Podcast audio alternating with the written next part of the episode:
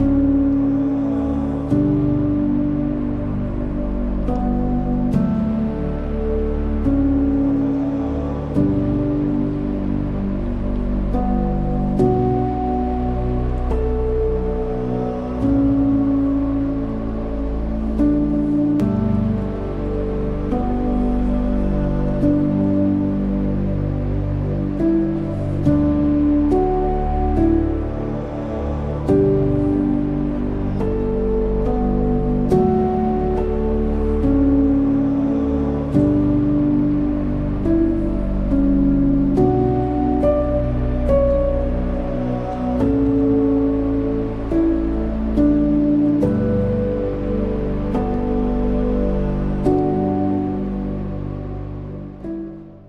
vocês não acham que, tipo, a vida de um ovo de tartaruga é menos importante do que a vida de um bebê? Tartaruga. Ah, do bebê, você tá Do falando? bebê? Do ser humano. Ser humano. Gente, tô tirando uma folga e resolvi aproveitar a oportunidade pra provar pra vocês que algumas pessoas dão mais valor pra vida das tartarugas do que pra vida humana. Então assista esse vídeo pra você conferir. Licença, gente. Tudo bom? É, eu tô coletando o abaixo assinado pela preservação dos ovos de tartaruga. Tem uma galera que consome os ovos e ajuda a extinguir as tartarugas. Vocês topam assinar pra preservar os bichinhos? Sim. É claro, Toda vida importa, né não? Toda a vida importa. Em teoria, são a favor da vida e assinam uma petição para proteger os ovos de tartarugas. Mas em relação aos seres humanos, a gente está nessa missão aí de preservar a vida. Tem uma decisão que está tramitando no Supremo Tribunal Federal que vai descriminalizar o aborto até o terceiro mês. E a gente defende a vida em todos os casos, então a gente também está coletando assinaturas para preservar a vida e contra a decisão do STF. Vocês topam assinar também? Esse não, amigo. Esse não? Pô, mas você não acha que um ovo, é, um ovo de tartaruga é menos importante do que a vida de um bebê? Eu acho que não é sobre o sim ou sobre não. Eu acho que existem algumas vertentes que devem ser analisadas. Ah, mas você, tipo. Muito menos pautada em homens, que seria o caso de vocês. Pô, mas você e acha até que. do tribunal. Enfim, respeito. Sim, não, também, mas, Mas- mas você não acha que você tá dando um peso maior pra vida de uma tartaruga e um menor pra vida de um ser humano completo, formado? Que não é sobre o sim ou sobre o não. Acho que existem pontos a serem analisados. A tartaruga é tartaruga, é um animal. Ela é meio, né, enfim, tá aí na natureza, é o nosso lar e tudo mais. Eu concordo que existem situações que você dá esse tipo de abertura é complicado, né? Porque se trata também muitas vezes da é, displicência das pessoas, mas em outros pontos nem tanto. Se não quiser também, não tiver convicção, pode. Cada um com a sua opinião. Não quer? Eu preciso estudar sobre isso. É ok. Você não acha que tipo, a vida de um ovo de tartaruga é menos importante que a vida de um ser humano, de um bebê? É, os dois são importantes. Sim. Só que assim, a tartaruga ela não tem uma consciência sobre as coisas. O ser humano tem.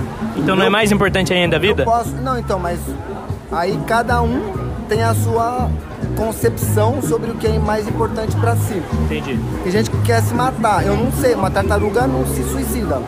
Eu Aham. nunca ouvi falar. Nem uma formiga. Deve ter até algum inseto que faça isso, algum animal, eu não sei. Mas é, o ser humano, ele tem uma consciência diferente dos, dos demais seres vivos, né? Aham. Por isso eu acredito que uma pessoa que escolha né, fazer um aborto, é claro que dentro de todo um. tem que ser ter feito um estudo, Aham. né? Eu não sou contra nem a favor, tá? Eu acho que precisa ser feito um estudo para entender até quando existe uma vida fetal ali, né? É, Mas ó, a partir é- de... é é- são dois liames aí. É o direito da pessoa sobre o seu próprio corpo E a vida? e a vida do feto, entendeu? Então assim, tem esse, esse fator e tem os outros fatores que já existem legalmente, né? Já. Sim. Tem a questão do- dos anencéfalos, dos abortos relacionados... É, nesse caso, é até o terceiro mês e independente. Se a pessoa foi irresponsável, não se preveniu, engravidou, ela vai poder abortar. Você não acha que é um ato de violência cruel alguém que tem força, consciência, negar o direito à vida a um bebê? Então, cara, é, que nem eu te falei, né? Eu preciso ver. Terceiro mês, Já tem cérebro e órgãos. Coração bate, é, ramificações nervosas, etc. será que traz um sofrimento pro feto?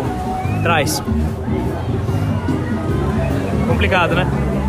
É, eu preciso estudar. Não, eu acho que assim, é, essa decisão deve ter sido baseada em algum estudo. Então, se eles aprovaram até o terceiro mês, é porque o feto ele ainda está em desenvolvimento e a mulher ela tem decisão do próprio corpo dela. Mas, por exemplo, Então, se. eu acho que é uma decisão viável, porque eles devem ter se baseado isso em algum estudo, entendeu? Tá.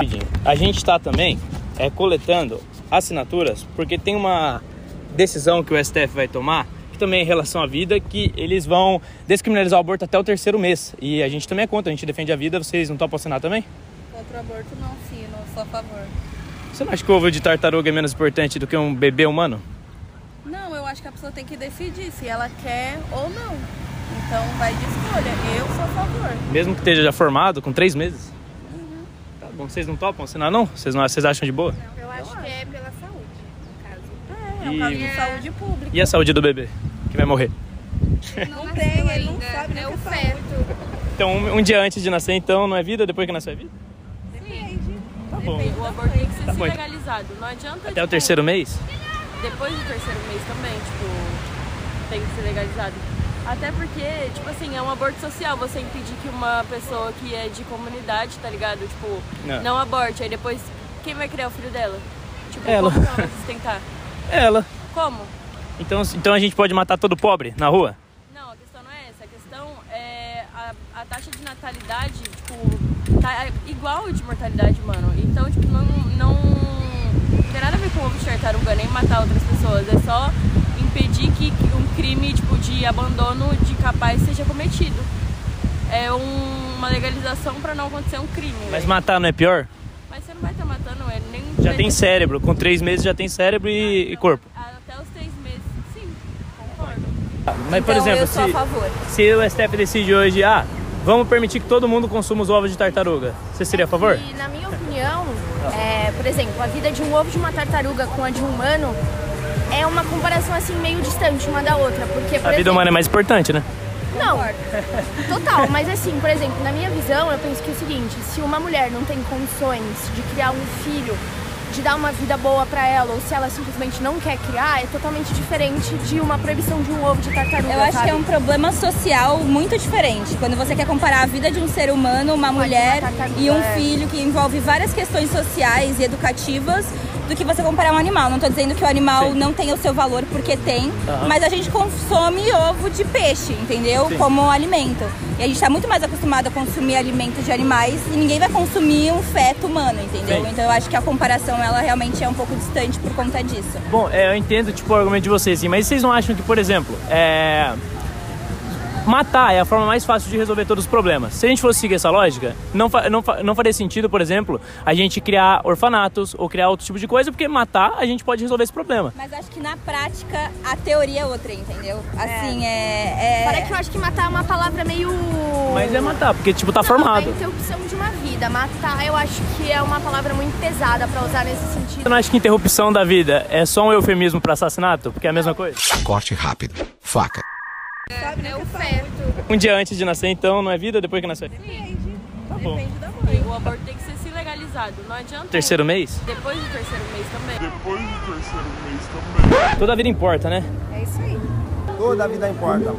Menos da metade das pessoas que assinaram para preservar ovos de tartaruga assinaram também para preservar a vida humana. Pessoas que relativizam a vida, colocam a vida de animais acima da vida humana. Não seja como essas pessoas. Assine o nosso abaixo assinado e compartilhe esse vídeo para conscientizar outras pessoas da importância da vida. Só para você ter noção, isso que você acabou de ver aqui é demoníaco,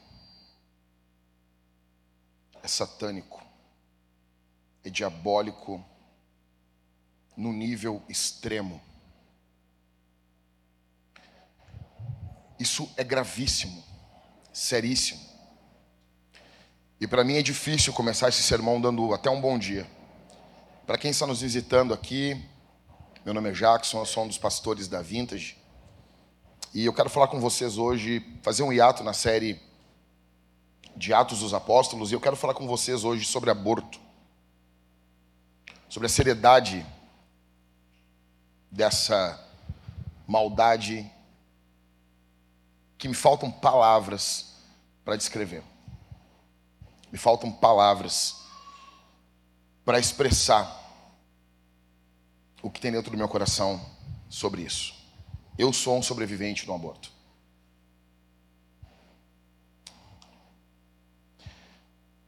Nós vivemos um período obscuro na nossa nação e no mundo. Nós vivemos um período terrível. E nada deixa isso mais claro do que a relativização da vida de crianças indefesas. Você mede uma nação, um pouquinho menos de retorno, um pouquinho menos. Você mede uma nação pela forma que essa nação trata suas crianças. Nós estamos caminhando para um juízo terrível que vai vir sobre todos nós como nação. Está para ser aprovado pelo Supremo Tribunal Federal do Brasil uma lei que eu não sei se você está aqui, talvez você não entenda, mas juízes não criam leis. Quem criam leis são os legisladores. O legislativo são aqueles que criam leis. No município, os vereadores. No estado, os, os deputados estaduais. E no Brasil, os deputados federais. Mas o nosso Supremo Tribunal está se aventurando e saindo da sua área e invadindo o legislativo. Isso se chama de ativismo judiciário. E isso é terrível. Eu queria poder falar um pouco mais sobre isso, mas só para você entender. A ministra Rosa Weber está para se aposentar e antes de se aposentar, ela quer colocar esse legado infernal para a nação esse legado demoníaco e satânico para o Brasil. Talvez você está nos visitando aqui ou em casa, e aqui antes de começar a pregar, eu quero mandar um beijo para minha filha, para Isabel, para Bebel. Ela não pôde estar aqui com a gente, eh, minha esposa, nem ela, nem a Maria puderam estar aqui porque ela está um pouquinho de febre. E eu disse para ela que quando o papai assumisse o púlpito, papai ia mandar um beijo para ela. Daí a Talita disse: manda um beijo para Maria também. Então, um beijo, Bebel, um beijo, Maria. Papai ama vocês. Então, alguém pode perguntar, talvez as pessoas que estão em casa, quem está aqui nos visitando, podem nos perguntar assim: mas por que, que a igreja sempre diz não? A igreja é conhecida por proibir, é conhecida por proibir. A igreja proíbe isso, proíbe aquilo, proíbe. A igreja vive proibindo. A igreja vive de proibição, dizendo não, não, não isso, não aquilo. E talvez você está aqui e incomoda você, porque é mais um assunto que a igreja diz não. É mais um assunto que a igreja se opõe. E talvez você está aqui achando que a igreja está dizendo não para o aborto. Essa não é a questão para você. Escuta. A questão não é dizer não para o aborto. A igreja, em primeiro lugar, não está dizendo não para o aborto. A igreja está dizendo sim para a vida. É o mundo que está dizendo não para a vida. Então, lutar contra o aborto é partir de um grande sim e não de um grande não. É partir de um sim para a vida. E nós temos várias questões sociais terríveis no mundo. Racismo é uma delas. A maldade, as guerras, são outras. Só que nenhuma, escuta o que eu vou dizer, nenhum mal é tão demoníaco como esse. Esse é o pior dos males no que envolve um semelhante para, para o outro. Racismo é demoníaco? Sim. Mas não chega nem aos pés do que é o aborto. Por quê? Porque aquele que está sendo abortado não tem chance nenhuma de vida. Você vai ver em alguns momentos pessoas que sofrem racismo se levantando e lutando contra racistas, e de forma correta. Mas aquele que está sendo abortado, ele não tem chance alguma. Alguma. Ele precisa que outrem, que outra pessoa que não seja ele o defenda. A igreja está dizendo sim para a vida. E por que que então nós condenamos o aborto? Por que que condenamos o aborto? Por que que nós dizemos sim para a vida? Em primeiro lugar, porque Deus criou o homem à sua imagem. Gênesis capítulo 1, verso 27 diz: Assim Deus criou o ser humano à sua imagem, a imagem de Deus o criou, homem e mulher os criou. Aí alguém vai dizer: Ah, mas isso é religioso. E, e qual o problema? E qual o problema que é religioso? Qual o problema? Você quer tirar a religião da sociedade? O Estado é laico, isso mesmo. Por isso mesmo. O Estado é laico. Então não tem uma religião oficial. É isso que quer dizer laico. A religião e o Estado estão não está um sobre o outro. A igreja não coordena o Estado, mas nem o Estado coordena a igreja. É por isso que a igreja não pode pagar impostos. Porque pagar imposto dá a ideia que você está abaixo. Então, por ser laico, a igreja não paga imposto. Escute, Todos os direitos humanos que você conhece foram doados pelo cristianismo. Direitos das mulheres, as luta, a, a grande luta contra o racismo. Dois terços daqueles que lutaram contra a escravidão nos Estados Unidos eram pastores. Dois terços eram pastores. Então, isso tudo foi legado pela igreja ao mundo. Até o século XIX, as viúvas da Índia eram enterradas juntas com seus esposos. Quando o cristianismo chega na Índia, o cristianismo influencia as leis e agora a mulher não é enterrada junto com seu marido quando ele morre. Aí alguém vai reclamar, dizer que isso é religião? Não faz sentido, né? Então, primeira coisa para você, meu irmão. Quando alguém disser para você, ah, isso é por causa de religião, você pega e diz assim, é sim, e daí? E daí? Nós somos um país democrático. Um país democrático. Não, nós não queremos usar a, religião para dentro da igreja. Uma pinóia. É democrático. É demo... O que, que é isso? Nós colocamos representantes lá para nos representar. Para defender os nossos interesses. E nós temos vergonha de dizer isso. Nós queremos, não, os nossos políticos são para a nação inteira. Primeiro para nós. Porque os políticos deles é primeiro para eles. Primeiro para defender os nossos interesses. Ah, Jack, mas é, como assim? E, e quais são os nossos interesses? Deixar a igreja poderosa? Não. Nosso primeiro interesse, a vida.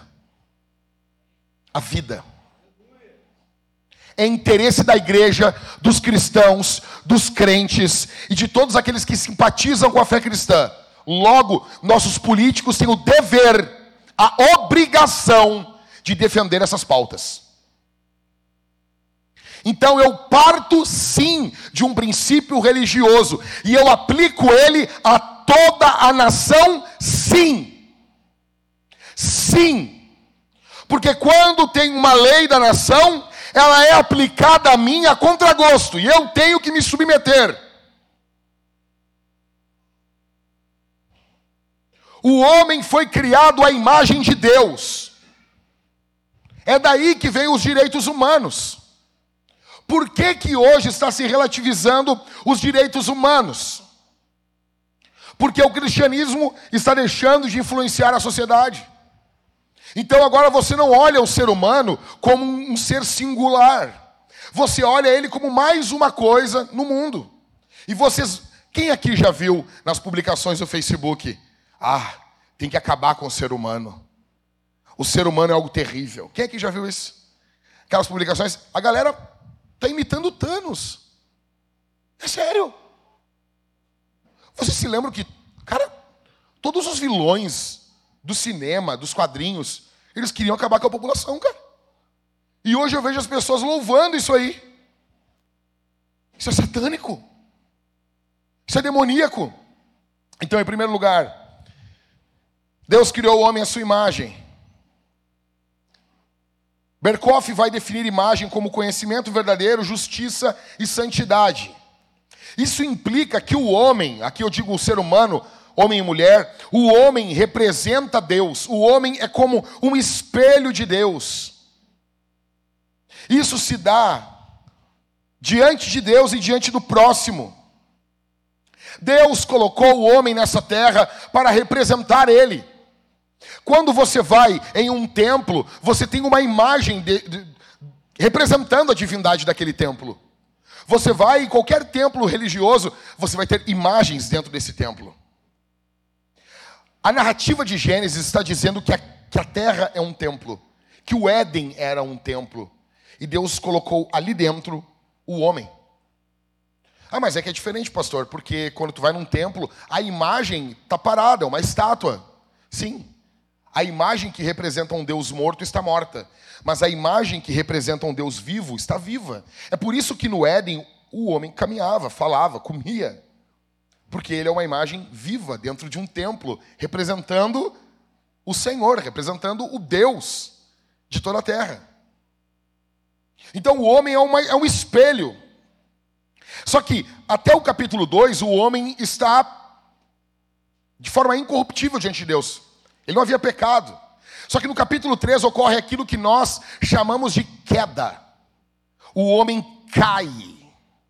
Não um cair literal, mas um cair da sua posição. O homem perde a sua inocência através do primeiro pecado, do pecado original. Aí alguém pode dizer, mas o homem continuou tendo a imagem de Deus, mesmo depois de ter pecado? Olha o que diz Gênesis 9, verso 6, ou seja, uma narrativa depois da queda.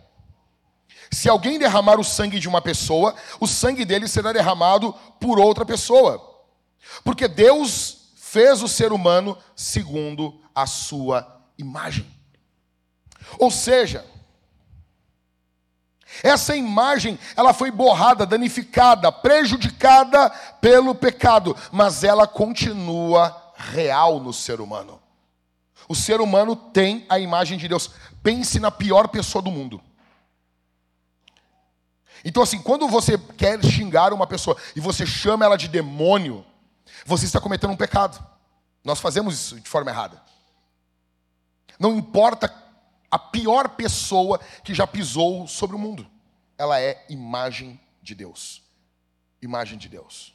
Ela possui a imagem de Deus. Borrada, sim. Então, vamos imaginar o homem agora, ele é um espelho. Ele representa Deus. Sabe, minha irmã, quando você vai tomar banho, as mulheres tomam banho de forma muito quente, né? É ou não é? É ou não é? As mulheres tomam banho, parece que se o homem entrar no banho, vai cair um pedaço da pele. Só que a gente se esforça, a gente faz, né? Tudo pelo bem da família. Então, sabe quando você entra no banheiro e está sua esposa lá? Pastor, eu não faço isso. Faça, é uma benção. E, e daí você entra no banheiro e ela está tomando banho e você se lembra daquela canção do Trazendo a Arca? No Santo dos Santos, a fumaça me esconde. Só teus olhos me veem. E tá aquela fumaça e você tenta se olhar no espelho e não consegue. Assim é o homem depois de ter pecado. Ele borrou, é borrada a imagem dele. A imagem dele está borrada. Mas continua refletindo. Não existe nada no universo, nada, nada, nada criado à imagem de Deus, exceto o homem. A imagem de Deus no homem, ela deveria trazer em nós uma santa reverência diante de todos os homens. Diante de todos. Olha, olha, o que diz Gênesis capítulo 25, verso 22.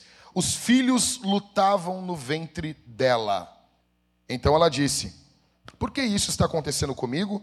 E foi consultar ao Senhor. A mamãezinha de Jacó e Esaú estava com os bebês no ventre e eles estavam lutando. Olha o que diz a Bíblia. Os filhos lutavam no ventre, não é o feto, não é os pedaços de célula os filhos lutavam no ventre. Eles já são tratados como filhos. Eles já são tratados como imagem de Deus. Eles já são tratados como pessoas. Eu te pergunto, como é que a gente não vai ficar ligado a isso aqui? Como? Como que isso não vai mexer na, no, no nosso coração? Como que Deus não vai, diante desse texto, chamar você para tocar a trombeta no mundo em favor das crianças que estão caminhando em direção à morte, das crianças que não verão o sol, que não conhecerão o que é construir uma família. Ah, mas pastor, esse mundo é ruim, então por que, que tu não te mata? Quem é você? Imagina só eu olhar para você e dizer assim: Ah, meu irmão, esse mundo é ruim, e eu tiro uma arma e dou um tiro na tua cabeça. Não, não, não, pastor, por que, que você quer? Ah, permite que isso ocorra com os outros? Por quê? Por quê? Eu te pergunto, você acha que não virá um juízo de Deus violento contra o Brasil se uma lei dessa for aprovada? E você pensa assim: não, não, ai, o Lula não me representa. representa sim, rapaz. Deixa ser bobo, deixa ser bobalhão. Representa eu e você. É por isso que é perigoso. A gente tem um louco diante da nação. Nós temos tolos como juízes. É por isso que devemos orar pelos governantes. Isso é muito sério, cara. Uma palavra mal colocada diante de um outro chefe de Estado pode desencadear uma guerra. Vai ficar levantando a bandeira, ele não me representa, tem que uma bomba na tua casa. E aí, o que, que, que adianta? O que adianta? Você acha que a Rússia é, é, está perguntando para os ucranianos se o presidente da Ucrânia representa eles ou não? Sim ou não? Não. Por quê? Porque representa. Representa. Todos os políticos representam a gente. Isso é federação. Quando a gente fala sobre marido federal, é o que representa. Por isso que você, jovem, menina, tem que escolher bem quem, com quem você vai casar. Porque o teu marido vai te representar. Escolhe bem. É melhor não ter representante nenhum do que ser casado com um tolo. Isso é sério. Isso é muito sério. Em primeiro lugar, então, nós nos opomos ao aborto, porque Deus criou o homem à sua imagem. Em segundo lugar, porque os cristãos sempre viram isso como errado. Aqui nós vamos entrar um pouquinho na história. Didaquê é um documento datado do primeiro segundo século, que falava sobre a forma como a igreja deveria viver. Esse documento quase entrou na Bíblia. Quase entrou. Tá? Mas não entrou por quê? Isso é para um outro café. Mas fica tranquilo que a Bíblia está do jeitinho que era para ser, tá bom? Mas é só para você entender como esse documento é antigo. Essa o Diraquê, então, ele vai se expressar de forma clara contra o aborto. Ele diz: Esse é o caminho da vida. Não deveis matar a criança no ventre da mãe, nem assassinar o bebê recém-nascido. Por quê? Porque já se faziam isso. Aborto não é uma coisa nova, gente. O, o homem, ele quer transar sem as consequências do sexo. Deixa eu explicar para você. Olha para mim aqui. Não existe método 100% seguro contra crianças. Não existe. Não existe. Não existe. Nenhum método. Só tem uma forma de você não ter filhos: castidade castidade. Na Bíblia, crianças estão ligadas ao casamento, que por sua vez está ligado ao sexo. Você nunca fala na Bíblia, de forma santa, sobre casamento, sem relacionar ele a sexo e sem relacionar ele, consequentemente, a filhos. Então, o ser humano, ele quer uma forma de obter o prazer do sexo sem as consequências do sexo. A epístola de Barnabé, no capítulo 19, verso 5, diz: Não farás morrer a criança no seio da mãe, no caso o aborto, tampouco após o nascimento, o infanticídio. Então, uma carta de Barnabé, datada do primeiro século também, falando contra o aborto. Escuta, após a publicação do Diraquê e da epístola de Barnabé, se dá uma linha contínua, atenção aqui, uma linha contínua de testemunhos inequívocos dos pais da igreja e dos escritores eclesiásticos do Oriente e do Ocidente, sem nenhuma voz discordante. Não havia nenhum padre, pastor, pai da igreja, que discordasse desse tema. A igreja toda era fechada nesse tema. Havia discordância em várias áreas. E escute só, igreja, nós discordamos um monte de coisa um do outro. Mas tem uma coisa no que envolve o próximo que todos os cristãos verdadeiros concordam. Todos os cristãos verdadeiros são contra o aborto. Todos. É por isso que é canalha, demoníaco, a matéria da editora Ultimato, dizendo, pegando um texto recortado e dizendo: quando Deus quis entrar na história humana, ele pediu licença, como se Deus estivesse pedindo licença para Maria. Aí, Maria, dá para o Espírito Santo gerar o Filho de Deus do teu ventre? É demoníaco. Esses canalhas estão saindo do armário. É isso. Filhos do diabo!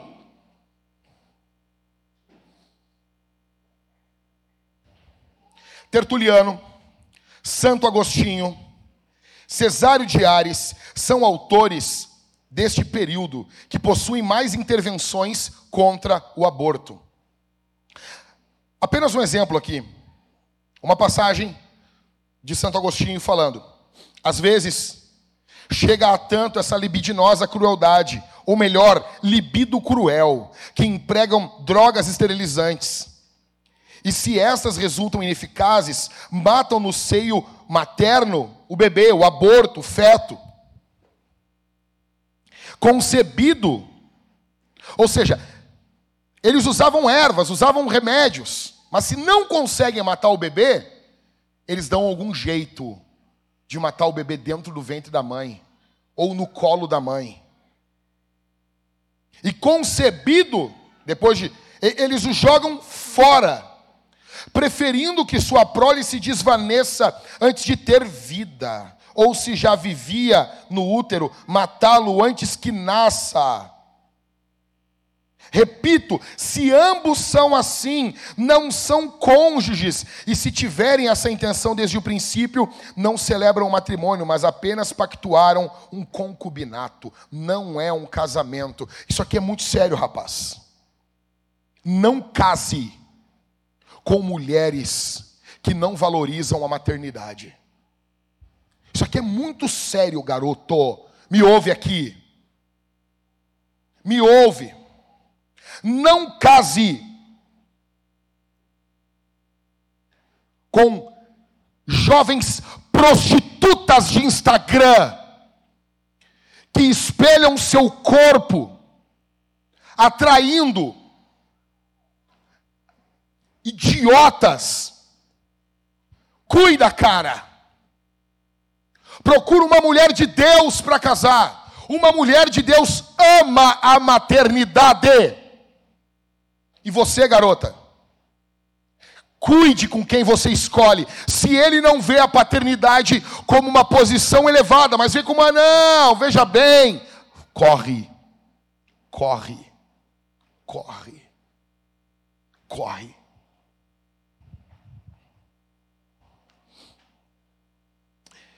Você sabia que em algumas igrejas do primeiro século e no segundo século, mulheres que abortavam, elas eram expulsas da membresia para sempre. Não, eu, eu, a mulher poderia implorar de joelhos para voltar à comunhão. Ela estava excomungada para sempre. Mulher e marido que consentiam no aborto. Várias igrejas do primeiro e segundo século.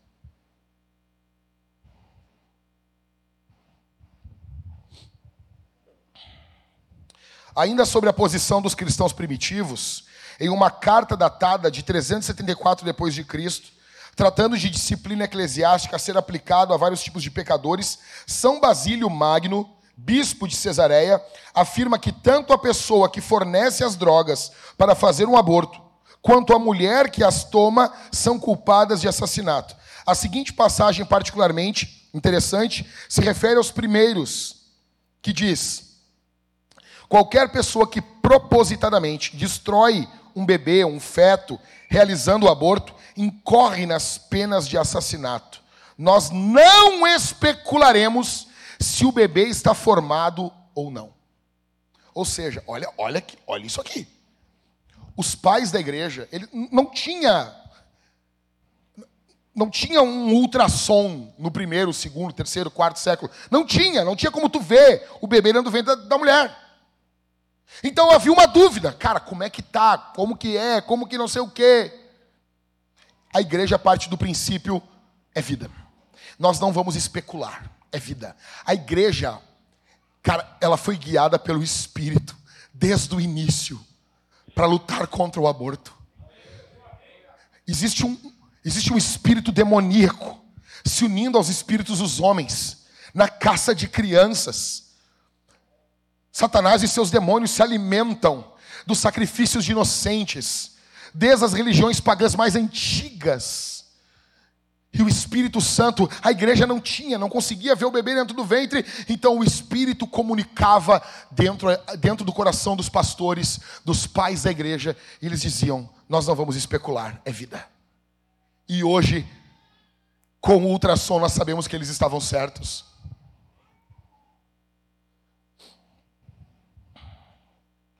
O cristianismo, desde as primeiras comunidades cristãs primitivas, buscou integrar em seu meio os diversos grupos excluídos, escute, da grande sociedade.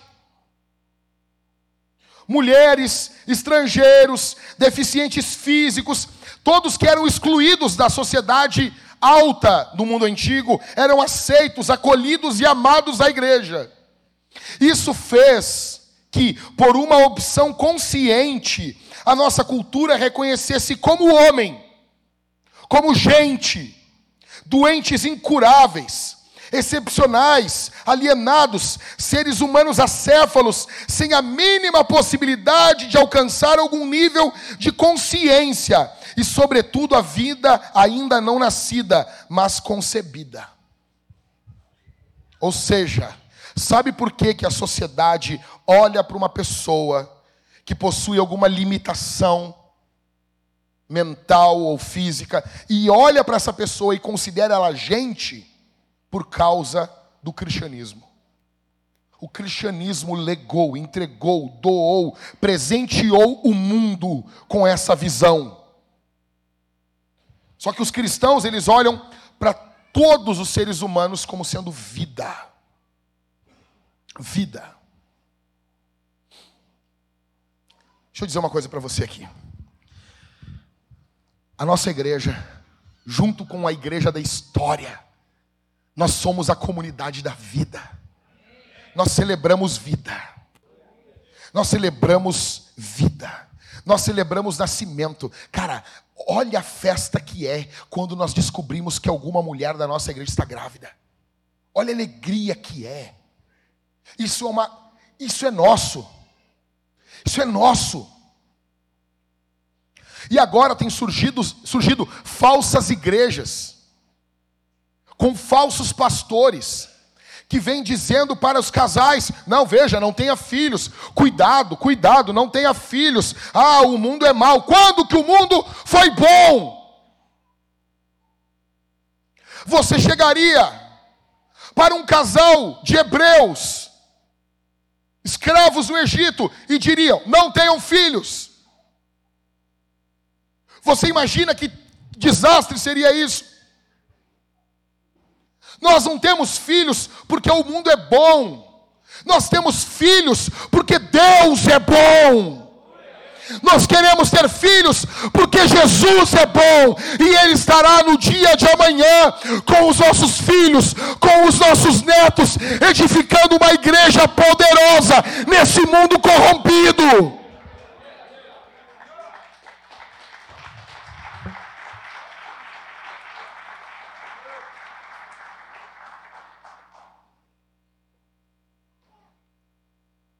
Nós celebramos o nascimento. Nós celebramos o que é a conversão? O novo nascimento.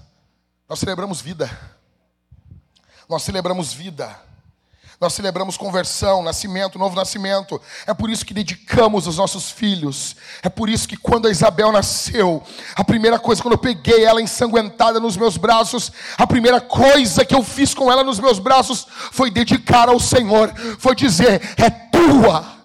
Usa essa menina para a glória do teu nome. Eu te entrego, ela é tua, Senhor. É por isso que os nossos filhos fazem parte da igreja.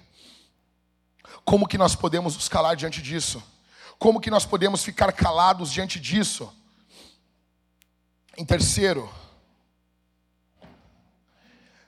terceira razão, Deus faz o homem no ventre da sua mãe. Salmo 139, 13. Pois tu me formaste no meu interior, tu me teceste no ventre de minha mãe. Escuta só isso aqui. Nós temos uma visão muito biologizada da vida. A biologia está errada? Não. A biologia está falando a verdade, mas não toda a verdade. Quando o ser humano é feito, quando o homem e uma mulher fazem sexo e é gerado uma vida, quando os 23 cromossomos do espermatozoide masculino encontram os 23 cromossomos do óvulo feminino e ocorre a fecundação quando o espermatozoide fecunda o óvulo, fechando os 46 cromossomos, é gerado a vida nesse momento. A vida começa ali. É nesse momento que a vida começa. Só que, veja, isso é a forma externa da manifestação da vida. Biblicamente falando, isso só ocorre porque Deus ativamente faz com que seja assim. Existe uma participação divina na criação dos seres humanos. Não é algo simplesmente orgânico e mecânico, envolve o Criador, envolve o Senhor Jesus. Sem Ele, diz a Bíblia, nada do que foi feito se fez. Deus criou você no ventre da sua mãe, você não é um acidente. Você que está aqui, você não é um acidente. Deus olhou você. Como diz o pastor Josué Erion, quando seu pai encontrou a sua mãe, eles estavam fazendo o amor, e quando seu pai ejaculou, saíram milhões de espermatozoides. No meio daqueles milhões de espermatozoides, Deus olhou você. Deus colocou os olhos em você. E você estava ali numa luta, numa corrida, correndo contra vários outros. E Deus olhou você, e Deus amou você, e Deus disse: campeão, você quer uma ajuda? Vai, corre, vença. Você estava indo, você se encontrou ali com o óvulo da sua mãe, e você foi formado no ventre dela, e ali, ali, pequeno, minúsculo, Deus já amava você. Deus já tinha um relacionamento com você. Deus já tinha um, um prazer em ver você. Sabe, eu, eu sei um pouquinho do que é isso. Nós perdemos o nosso primeiro filho. E nós estávamos tentando que a Thalita engravidasse, depois de muito tempo. Aí nós tínhamos uma consulta, e quando chegamos na Unimed, no consultório lá, a médica que estava fazendo o exame na Thalita tinha um, um pontinho minúsculo, minúsculo, minúsculo. Minúsculo. E ela olhou aquele pontinho e disse assim: Olha, tava, acho que estava atrasado a, a, menstruação da Thalita. E ela disse: oh, Tu vai menstruar. Isso aqui é que tu vai menstruar. E eu me lembro da Thalita sair triste do local, do consultório. E eu sei com ela, meu amor, quem tem a última palavra é Deus evangélico, né? Crente. Crente. Santo. E eu tô saindo com a Thalita e disse, meu amor, quem tem a última palavra é Deus. E, cara, não é que ela estava grávida. Tipo, aquele pontinho minúsculo era Isabel. Era Isabel. Aquilo poderia ser, poderia não evoluir e ficar a minha bênção atribulada que eu tenho hoje. Mas o Senhor Deus olhava aquela, aquele serzinho pequenininho. Pequenininho. Deus faz o homem no ventre da sua mãe. Gente, crianças, quando você pode pesquisar, crianças com oito semanas de vida chupando o dedo no ventre da mãe. Dois meses. Dois meses. 60 dias de vida. Você tem, você tem já a criancinha chupando o dedo. Como que nós podemos nos calar diante disso, gente? Como que a gente pode. Vamos trocar de assunto, vamos falar de uma coisa mais light. Como que eu posso assumir o púlpito aqui, olhar para vocês e dizer, cara, tá tudo bem. Em quarto,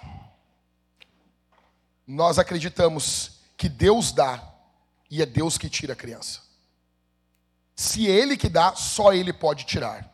Jó capítulo 1, verso 21. E disse: Nu saí do ventre de minha mãe, e nu voltarei. O Senhor o deu e o Senhor o tomou. Bendito seja o nome do Senhor. O que Jó está falando aqui? Jó está falando, respondendo, quando trouxeram a notícia que os filhos dele haviam morrido. O que, que Jó está dizendo? Quem deu foi Deus. Quem pode tirar é somente Deus. Você que está aqui, mulher, você que já sofreu um aborto. Eu não tenho todas as respostas para você mas eu sei o que é ser casado com uma mulher que perdeu já um bebê. Eu sei de uma coisa: na cruz, no sangue de Jesus, no amor do Espírito Santo, na paternidade de Deus Pai, nós encontramos consolo. Em algum momento nós saberemos por que, que essas coisas ocorreram. Mas nós não caminhamos com todas as respostas, nós caminhamos por fé. E Deus deu, e Deus tomou, e bendito seja o nome dEle. E bendito seja o nome do Senhor.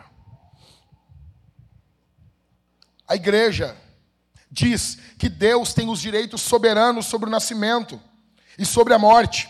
Quando os filhos de Deus são mortos, no, são mortos por um vento que destruiu a casa, Jó cai sobre o seu rosto, e Jó diz: O Senhor deu, o Senhor tirou, bendito seja o seu nome. O Senhor deu, eles foram concebidos e nasceram pelo poder de Deus. Essa prerrogativa pertence ao Senhor. O Senhor tomou essa prerrogativa, também não é nossa, ela é de Deus. Assim a igreja sempre tem recuado na possibilidade de interferir nos direitos de Deus. Ele dá, ele remove, ele entrega, ele tira. Nascimento e morte pertencem ao Senhor e não a nós.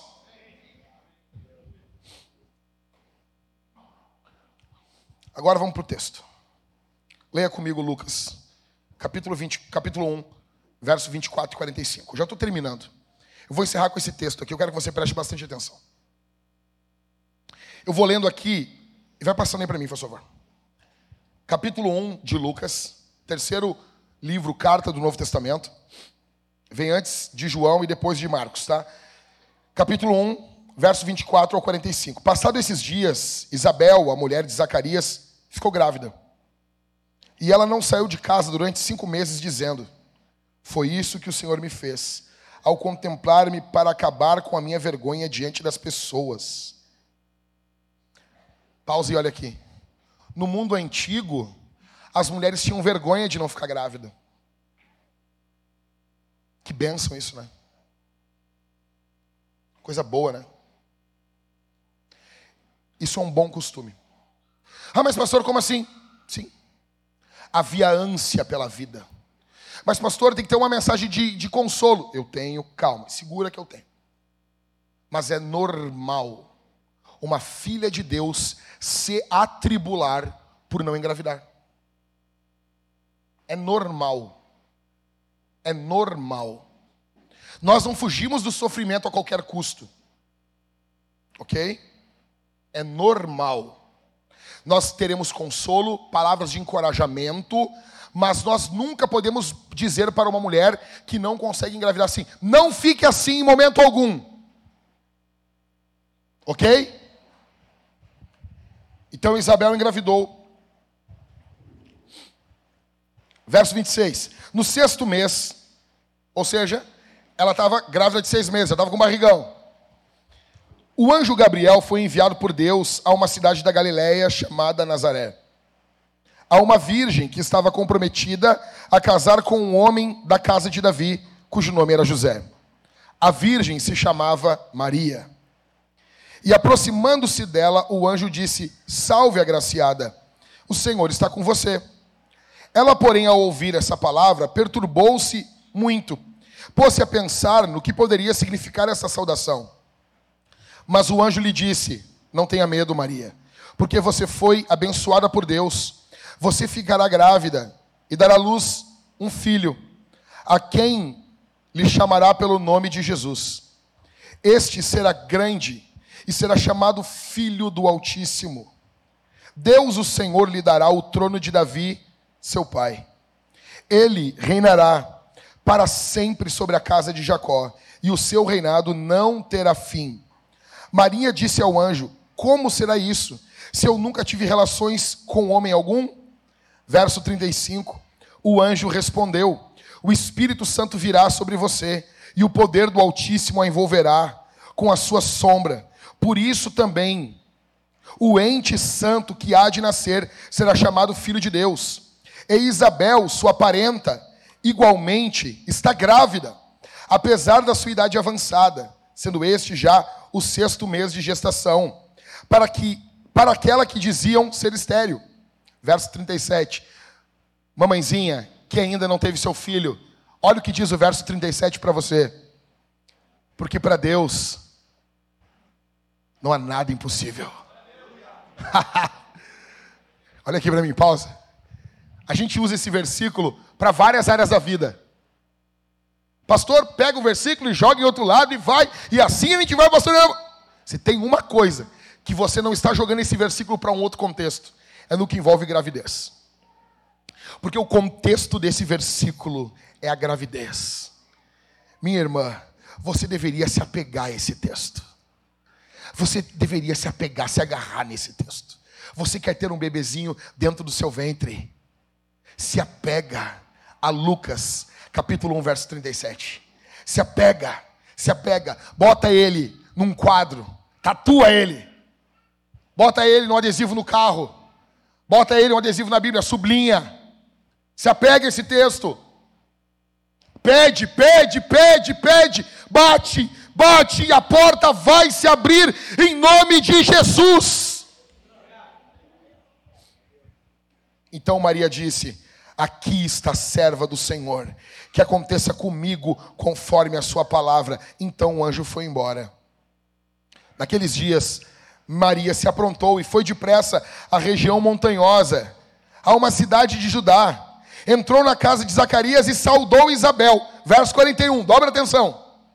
Quando Isabel ouviu a saudação de Maria, a criança lhe estremeceu no ventre. Então Isabel ficou cheia do Espírito Santo e exclamou em alta voz: Bendita é você entre as mulheres e bendito o fruto do seu ventre. E que grande honra é para mim receber a visita da mãe do meu Senhor. Pois logo que me chegou aos ouvidos a voz da saudação que você fez, a criança estremeceu de alegria dentro de mim. Bem-aventurada que creu, porque serão cumpridas as palavras que lhe foram ditas da parte do Senhor. Olha que coisa poderosa isso aqui. O que, que está ocorrendo nesse texto? Um ultrassom divino. É isso. Maria e Isabel, as duas com bebês no seu ventre. Uma jovem moça e uma já idosa. Ambas grávidas. Parece reunião das mulheres aqui da Vintage ambas grávidas. E elas estão se juntando, duas gestações milagrosas. Uma porque já era idosa, avançada em idade, e outra porque não tinha nem feito sexo ainda. Duas gestações que são milagrosas. Duas gestações guiadas por Deus. Minha irmã, minha irmã, olha aqui para mim. Minha irmã, eu quero dizer para você que não tem filho ainda. Por favor, olha para mim aqui. Mas, pastor, e se? O e se? E se Deus não quiser? Aí, escuta, escuta o que eu vou dizer. Aí é uma vontade que a Bíblia não revela. Aí é uma vontade que a Bíblia não mostra. Aí você está querendo sondar o insondável.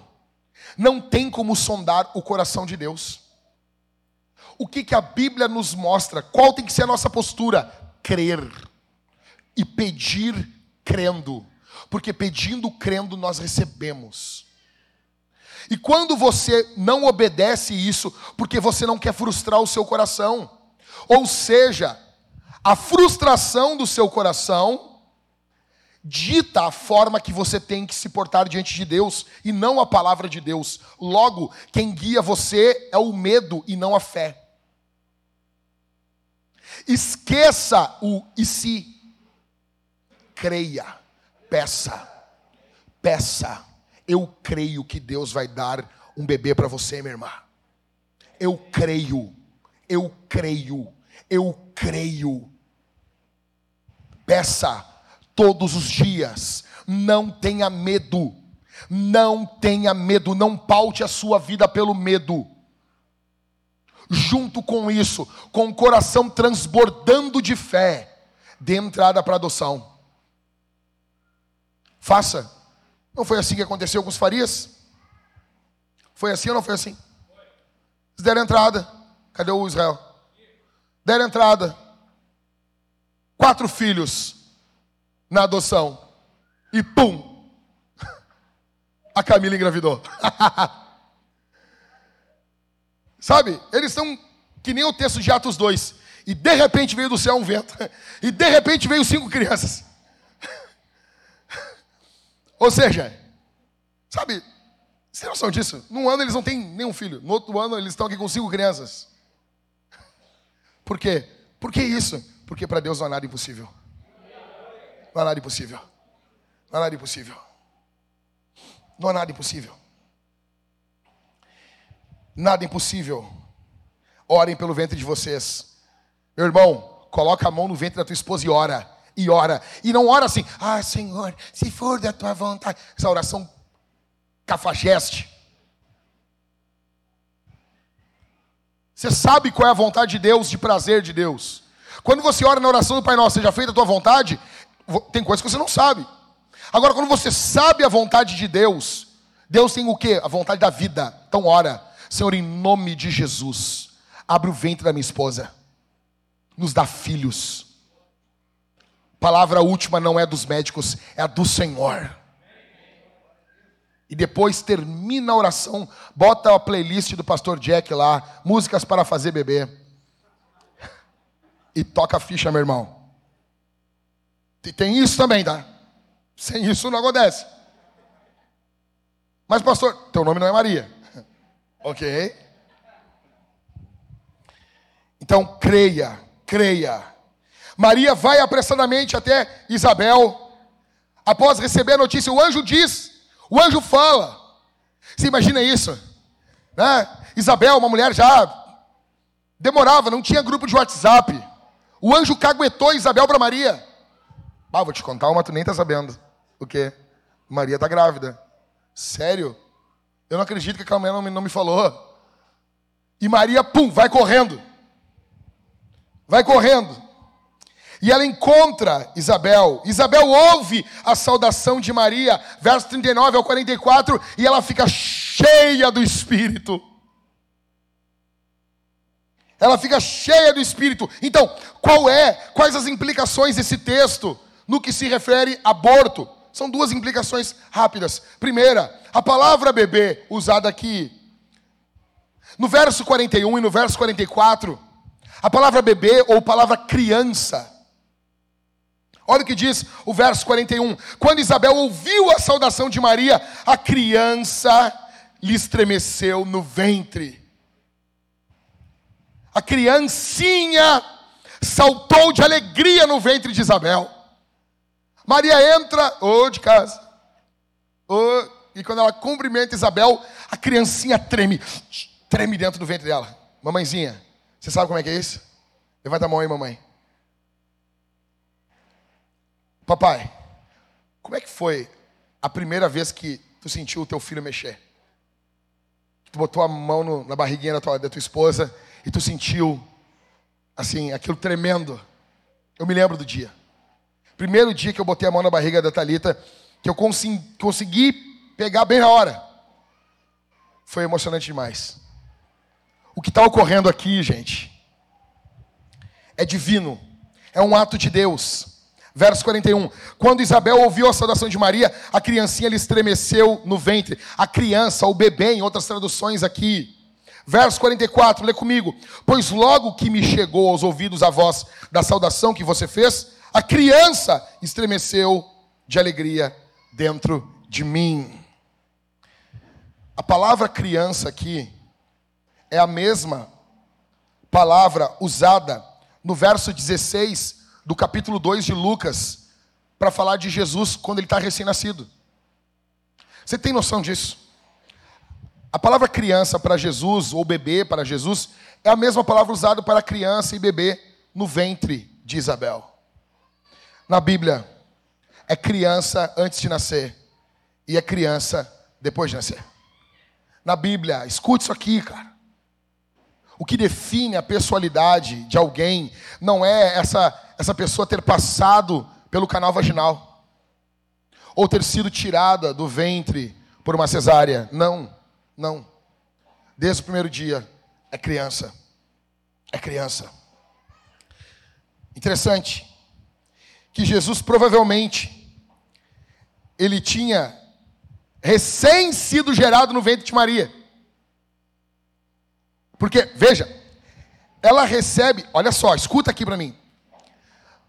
Isabel está com seis meses de gravidez.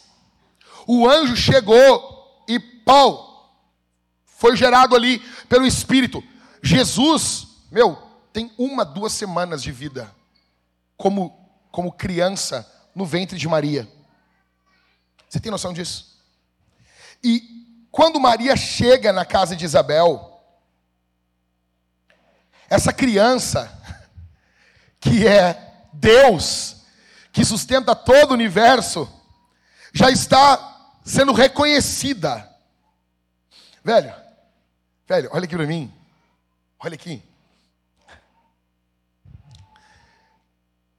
A primeira pessoa a reconhecer Jesus foi um bebê no ventre de uma mulher.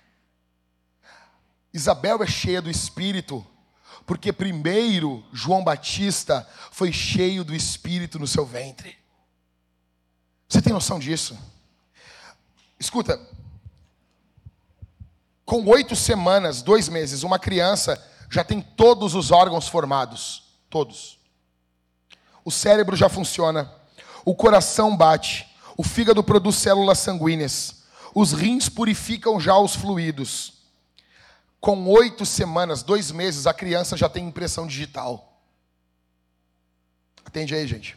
Atende aí. No entanto, quase todos os abortos ocorrem depois das oito semanas. Segundo,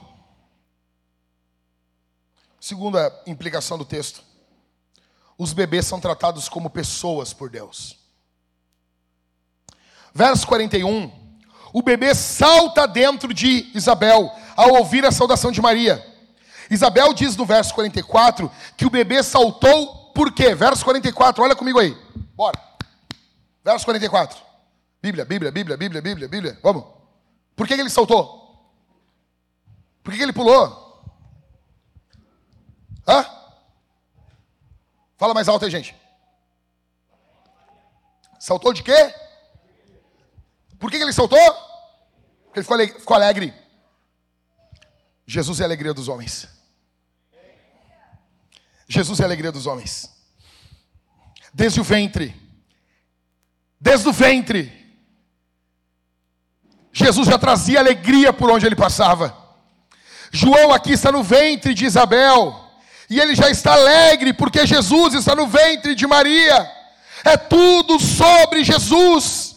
É uma contradição terrível. Nós temos um cristão carrancudo, brabo, indignado, e que é a favor do aborto. Se você está do lado de Jesus, você vai ter uma marca na sua vida. Você vai ser indignado com a morte e você vai amar a vida. Você vai amar bebês, você vai apoiar casais que querem ter filhos. Você não vai vir com essa fala demoníaca. Olha, criança é ruim, criança é isso, criança é difícil, porque tem muita mulher que não defende aborto, mas na prática possui um aborto funcional no coração. Tem muito homem ruim, tem muito homem com uma fala, com uma fala como se fosse de uma serpente. Criança é difícil, pastor. Não adianta romantizar, mas quem aqui está falando que tem que ser fácil? O que, que é que presta nesse mundo? O que, que é que tem nesse mundo que é bom, que não é difícil, cara? Ah, pastor, veja, tem coisas boas nesse mundo que não são que não são difíceis. Por exemplo, o sexo. É por isso que tua mulher não tem orgasmo seu fraco, seu ligeirinho. Tudo, tudo, sem exceção, nesse mundo que é bom, é difícil.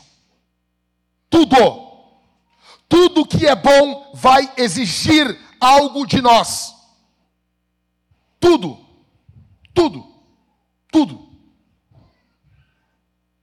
Para nós entendermos melhor o salto de João, nós temos que voltar para Lucas capítulo 1, verso 13 ao 15. Diz assim: O anjo, porém, lhe disse: Não tenha medo, Zacarias, porque a sua oração foi ouvida. Isabel, a sua esposa, dará à luz um filho, a quem você dará o nome de João. Você ficará alegre e feliz, e muitos ficarão contentes com o nascimento dele, pois ele será grande diante do Senhor não beberá vinho nem bebida forte. Olha, olha, olha, olha, olha, olha. E será cheio do Espírito Santo já desde o ventre materno. Você tem noção disso? Não, não, não, não, não, não. Você tem noção disso? O anjo está dizendo assim, Zacarias, o nome dele vai ser esse. Vai ser assim, assim, assim. E ele vai ser cheio do Espírito. João já nasceu regenerado. Você tem noção disso? Você tem noção disso, cara? Crianças podem já nascer regeneradas. Crianças podem nascer cheias do Espírito. Eu não estou falando que todas as crianças são perfeitas, cheias do Espírito, mas existem crianças que você olha para ela desde pequena, ela é diferente. Ela peca, ela faz coisas erradas, mas você olha e você vê que ela tem uma comunhão com Deus diferente. Você olha e você vê traços de uma obra sobrenatural na vida dela. Algo incomum. Então, esse salto de João, ele não é apenas um salto do oba-oba, uma criança, ah, a mamãe comeu chocolate e a criança mexeu. Sabe? Quem aqui já foi para o hospital porque a criança tinha parado de mexer e foi desesperado correndo fazer um map? Quem aqui? Ninguém? Aqui? Não? Já, né, Su? Sabe como é que é, né? E tu vai correndo assim? Está correndo, a vai está lá.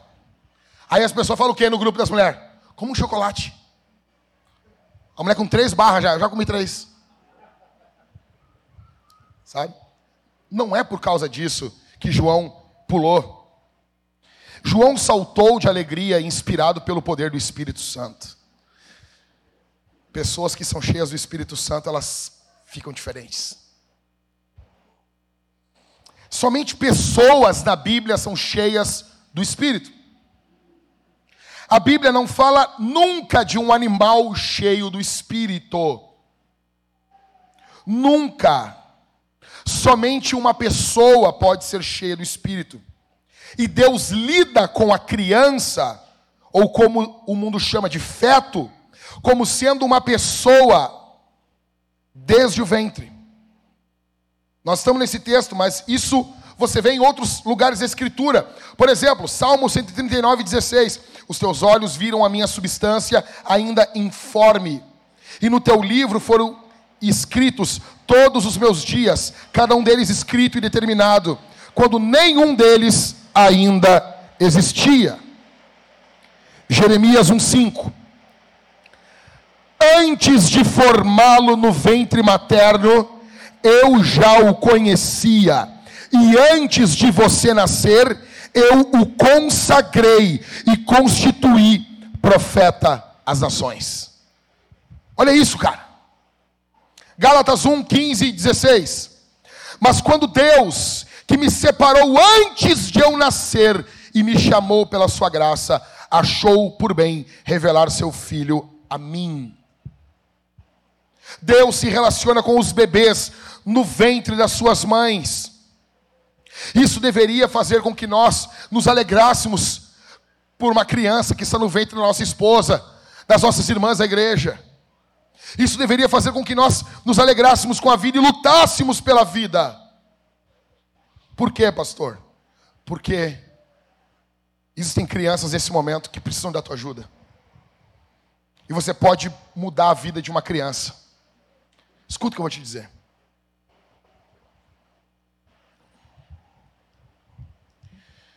Com 60 dias de vida, com dois meses de gestação, a minha mãe entrou dentro de uma clínica de aborto na rua Doutor Flores, no centro de Porto Alegre. Uma clínica clandestina. Ela entrou ali dentro para me matar. Palavras dela para mim. Ela não fez isso. Porque o local parecia um açougue. Porque o local não havia higiene, era um local terrível. Ela tinha 17 anos, ela entrou ali dentro. E ela ficou apavorada e ela temeu pela vida dela. Eu tinha 60 dias de vida no ventre dela. Eu já tinha todos os órgãos. Eu já tinha impressões digitais. Meus rins funcionavam bem. Eu já tinha meu coração batendo. E eu já estava correndo o risco de ser morto. Eu não quero pensar mais da minha vida do que convém. Mas eu tenho certeza que de alguma forma, Deus abençoou a tua vida em algum momento através da minha vida. Isso nunca teria acontecido. Porque em maio de 82, eu teria sido abortado.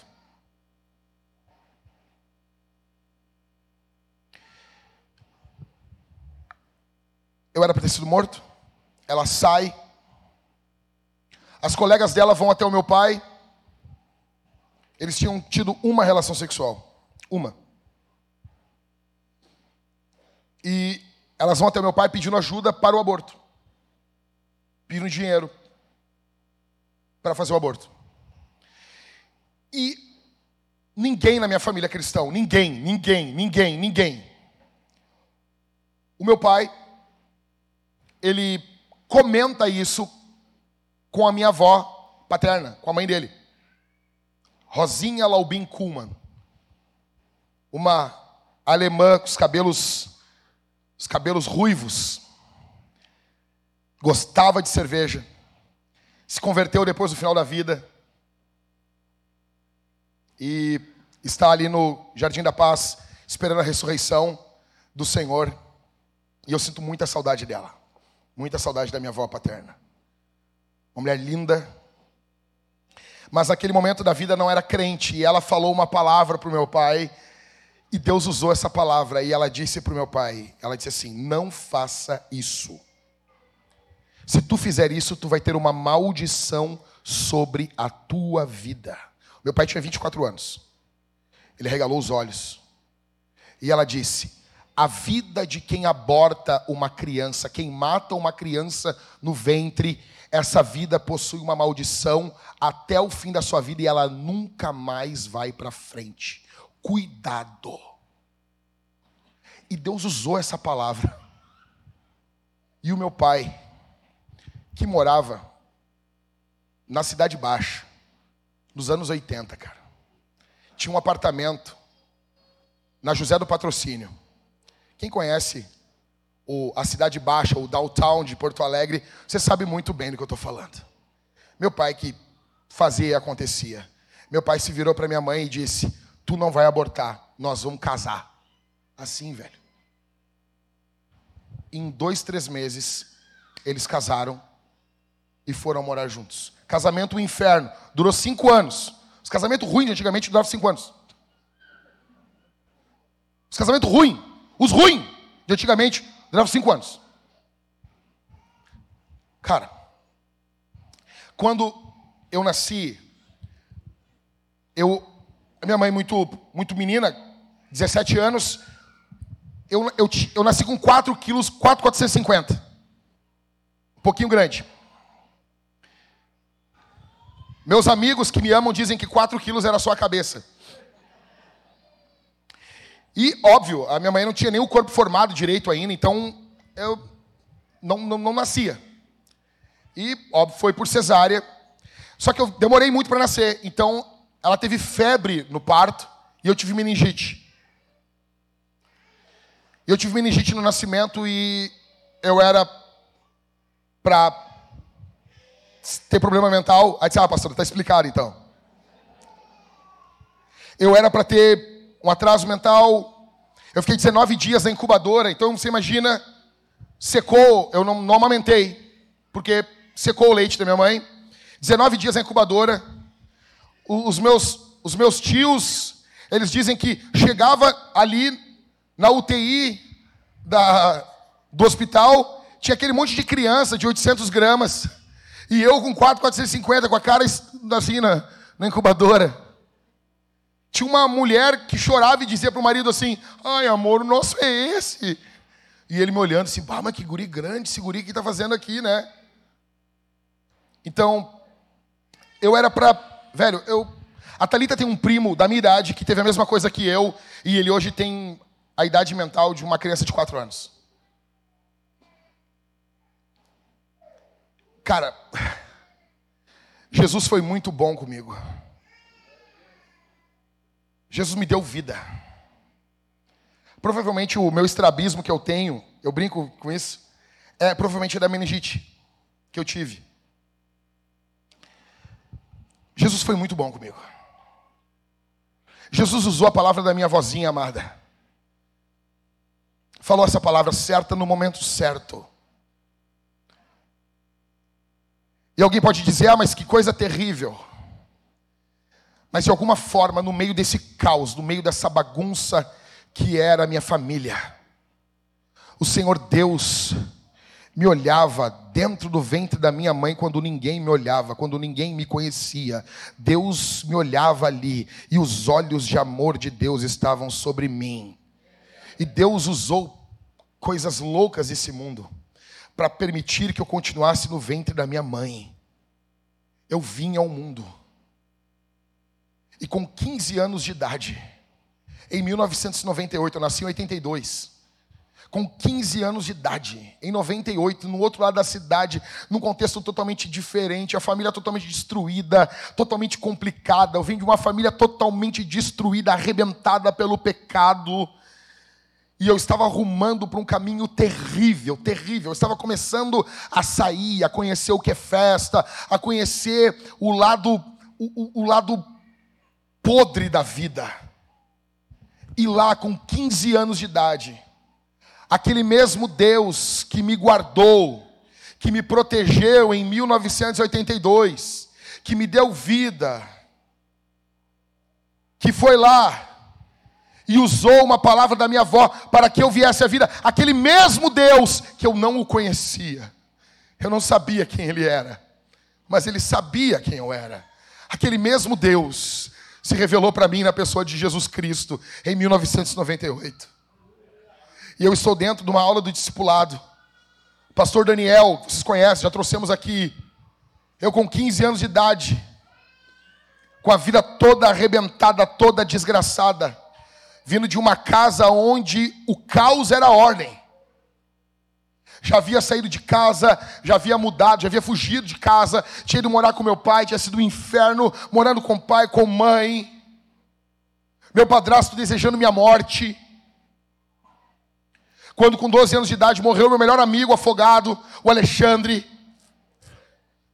Quando ele morreu, a primeira palavra do meu padrasto, quem deveria ter morrido, deveria ter sido Jackson. Um homem mau, um homem mau, mau, mau. Pessoas dizem assim, ah, mas pastor, não, não, exi- existem pessoas más no mundo, ruins, que têm prazer na maldade. Eu venho desse lar. Jesus me cata lá e me traz para sua família. A família de Jesus, a igreja não é perfeita, mas Jesus me colocou na igreja. Eu nunca vou me esquecer. Eu fui acolhido pelos irmãos. Jesus salvou minha alma, mas a igreja salvou minha vida. Eu fui acolhido, abraçado. Eu sou fruto da igreja, sou cria da igreja. O povo de Deus me abraçou. Eu me lembro como se fosse hoje, na primeira virada de ano, quando as famílias se abraçaram, a igreja virava, virava o ano orando. Os crentes oravam, faziam um culto na virada, e eu estava sozinho, porque eu não queria passar com a minha família bebendo.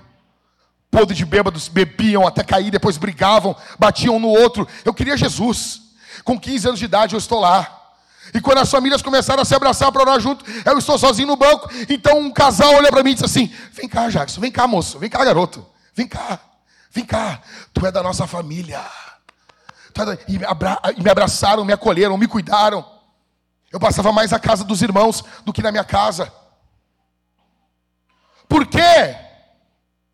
Porque existe vida para essas crianças. Deus tem um futuro para elas e Deus quer usar você para levantar a voz em favor dessas crianças que estão rumando para a morte. Defenda, defenda elas. Defenda elas. Em 82, eu fui defendido. Eu não tinha como me defender. Eu não tinha como argumentar. Eu não tinha como falar. Todas as vezes que eu vou no centro de Porto Alegre e eu passo pela Doutor Flores, eu não sei qual número, eu não sei qual local, mas eu sei que ali, nas, nos anos 80, tinha uma clínica clandestina de aborto e eu era para ter acabado a minha vida ali em algum lixo daquela rua. Mas Deus disse: não, eu tenho uma obra na vida dele, eu tenho um plano na vida dele. O que fazer, pastor? O que fazer diante de uma juíza? que tem o poder da caneta na sua mão. O que nós vamos fazer? Encerrando, em primeiro lugar, seja um cristão visível e audível. Viva pelo poder da graça de Deus. Testemunhe o que Jesus está fazendo em você. Primeira coisa. Segunda, ore, ore, para que haja um despertamento, uma reforma, um avivamento. Nós precisamos de um despertamento para que a igreja glorifique a Jesus e que Jesus fique evidente na nossa cidade. Nós precisamos disso. Em terceiro, veja o aborto como ele de fato é. Não seja como os alemães antes da Segunda Guerra Mundial, que achavam que não tinham como mudar a sua situação e se renderam às nazistas. Lute pela vida. Século XIX, olhavam os negros e diziam: o quê? O que, que diziam dos negros? que eles não eram pessoas. Era isso que era dito dos negros. 1900, na década de 40, começando no ano de 39 até 46, o que, que eles diziam dos judeus? Que eles eram ratos, que eles não eram pessoas. Eles desumanizaram para poder destruir. Essa é uma tática do diabo. É uma tática do diabo. Desumanizar para destruir. Veja o aborto como ele é. Quando você falar, você fala, chama assassinato de bebês. Em quarto, voluntarie-se para servir mães abandonadas. Mulheres que estão aqui, minhas irmãs, nós precisamos de vocês.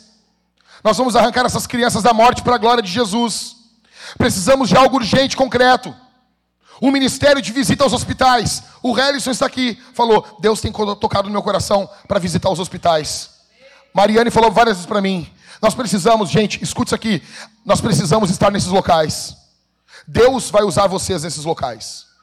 Tem pessoas aqui querendo ser úteis ao Senhor, e você tem orado, você tem pedido, assim diz o Senhor para você: vá aos hospitais. Vá aos hospitais. Vá a primeira, vá a segunda, vá a terceira. Você vai se encontrar com alguém que precisa. Em quinto, vamos usar o nosso poder democrático Vamos pressionar em favor da vida. Vamos dialogar, fiscalizar, fazer barulho, discutir em prol da vida. Seja chato, importune.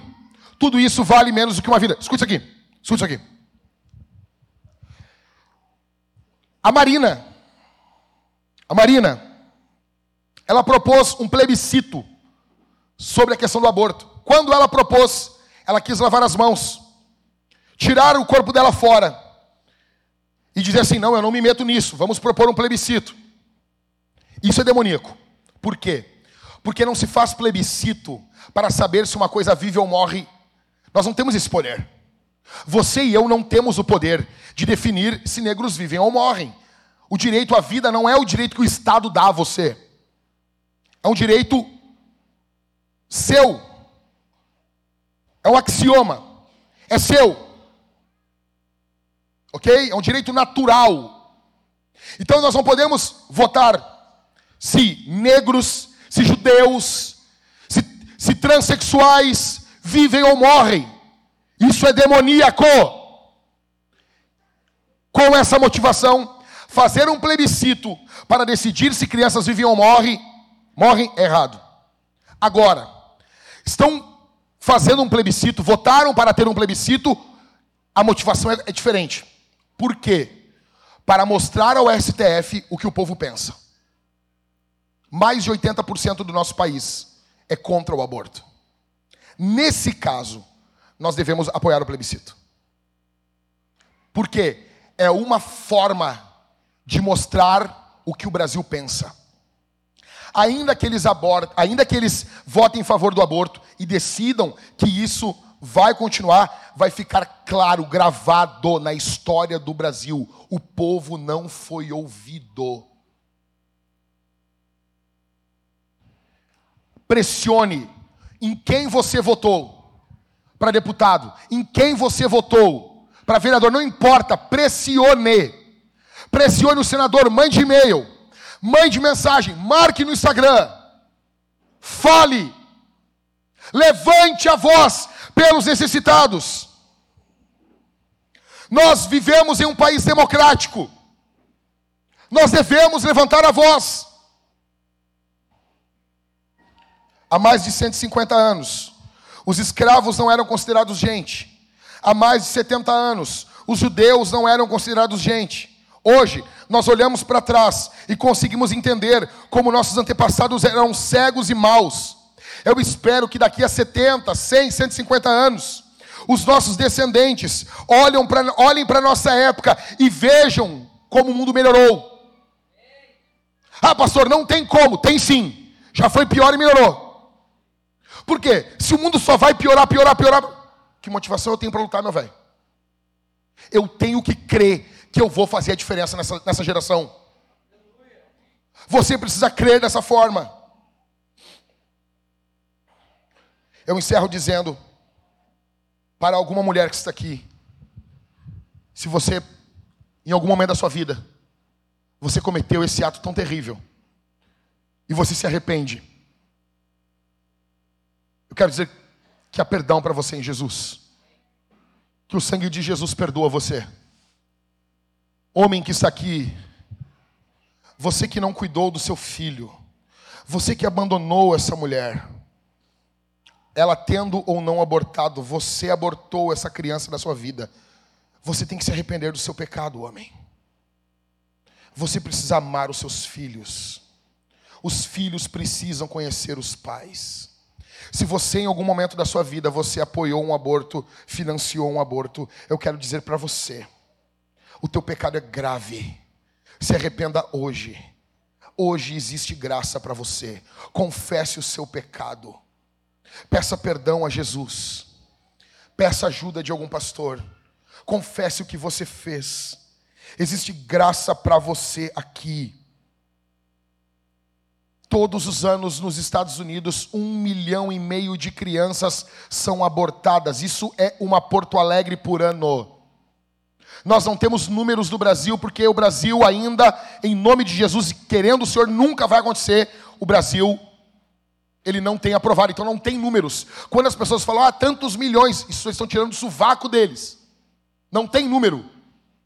Não tem número. Mas, veja, aqueles imundos nazistas, eles mataram 6 milhões de judeus. Isso equivale a quatro anos apenas de aborto nos Estados Unidos. E o aborto ocorre nos Estados Unidos desde os anos 70. Desde a década de 70. Haverá um rigor muito maior para a nação americana do que para aqueles alemães imundos da década de 40. Existe graça para você hoje aqui. Você que se arrepende do seu pecado, o Espírito Santo pode mudar você.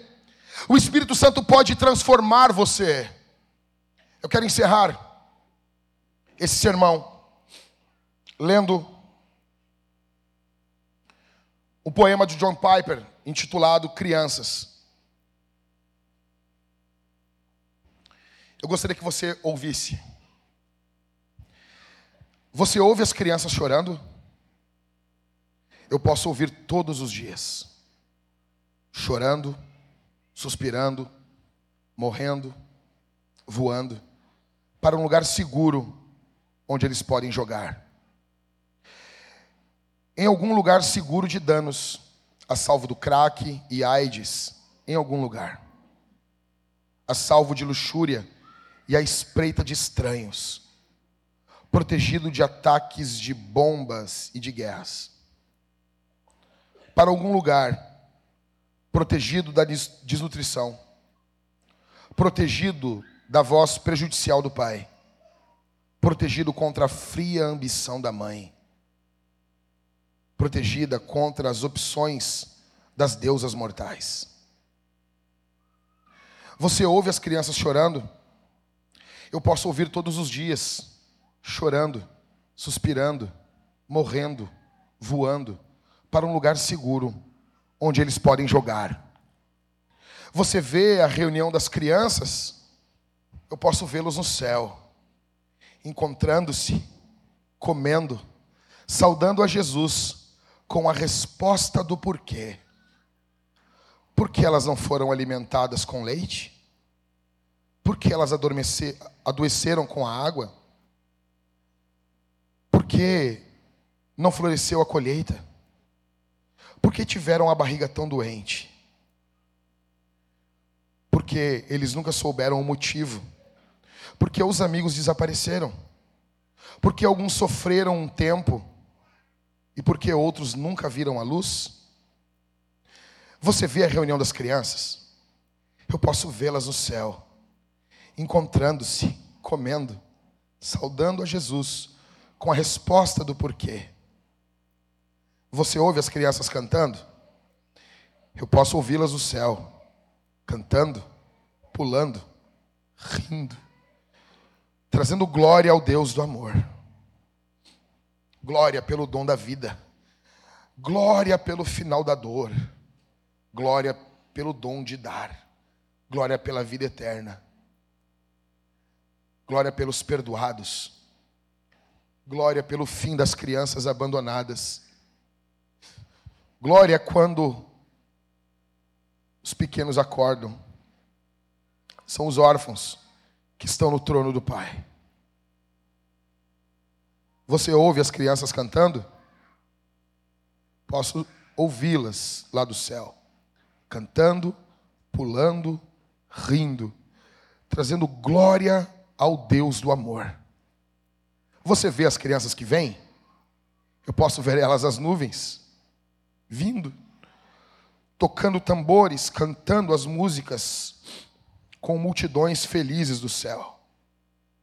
As músicas com muitas palmas felizes, canções que inflamam o coração, canções que fazem nossos pés dançar, canções que fazem um coro alegre, canções tão alto que as montanhas tremem, canções tão puras que ecoam sons debaixo da terra, quando todas as crianças se reúnem, milhões, milhões, ao redor do rei.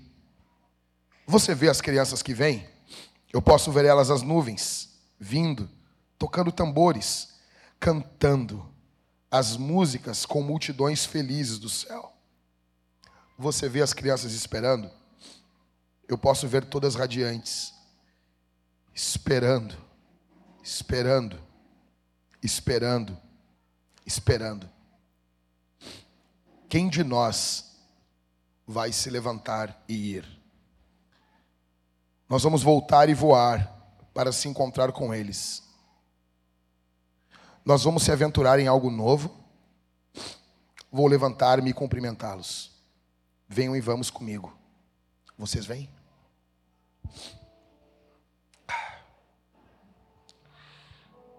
Eu não sei qual é a imagem que você tem do céu. O céu vai ser um local inundado de crianças. O trono de Deus é um local rodeado de crianças. É por isso que a cultura, ela antes de gerar um abortista, ela gera um coração capturado pela cultura do aborto. Leia o livro Abortos Ocultos. Existe uma mentalidade abortista no mundo hoje. A vida não era assim. O que aconteceu com as famílias que tinham seis, sete, oito crianças? Quando isso deixou de ser normal? Quando isso passou a ser uma coisa grandiosa? Isso era normal. Isso sempre foi normal da história humana. Isso mudou há poucos anos. E a cultura vende para você e vende para mim que nós não temos dinheiro, que nós precisamos disso, que cinco filhos para levar para Disney é difícil. As crianças não estão precisando de Disney. As crianças estão precisando de um pai cheio do Espírito e de uma mãe cheia do Espírito que as ame, que as ame, que olhe para elas e diga assim: Papai vai estar aqui sempre, sempre, te amando, te cuidando, te protegendo.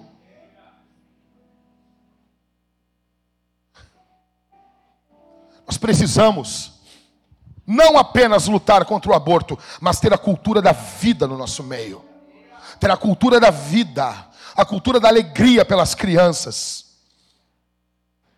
Nós precisamos levantar a voz em favor da adoção. E se você, pastor, eu não vou adotar, você pode se juntar com três, quatro famílias e você pode fechar. E você pode dizer: Eu vou começar a juntar uma poupança para essa criança e eu vou ajudar, nem que seja com um quarto da faculdade dela. Você pode chegar com os pais que adotaram aqui e perguntar: Está precisando de ajuda? Eu posso te ajudar. Eu posso a tua casa, eu posso limpar a tua casa, eu posso fazer alguma coisa, eu posso te ajudar. Nós precisamos ter a cultura da vida. Nós precisamos olhar nossos filhos como flechas, como a Bíblia nos mostra.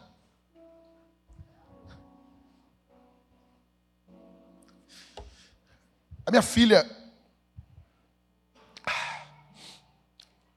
A gente estava cuidando os hormônios da Isabel e nós levamos ela para fazer um exame. E tudo que envolve exame, envolve. Ela vai sempre comigo. Tudo que envolve vacina, tudo, tudo, tudo vai ficar comigo. Desde a, desde a primeira picadinha da vida dela. Quando ela tomou ali a, a vitamina K e mais uma, uma vacina quando, quando recém nasce. Eu estava lá em todas, em todas, em todas, em todas. A Thalita fica muito nervosa. E tem pessoas, ah, né? Teve familiares meus que disseram assim: ah, mas a Thalita tem que.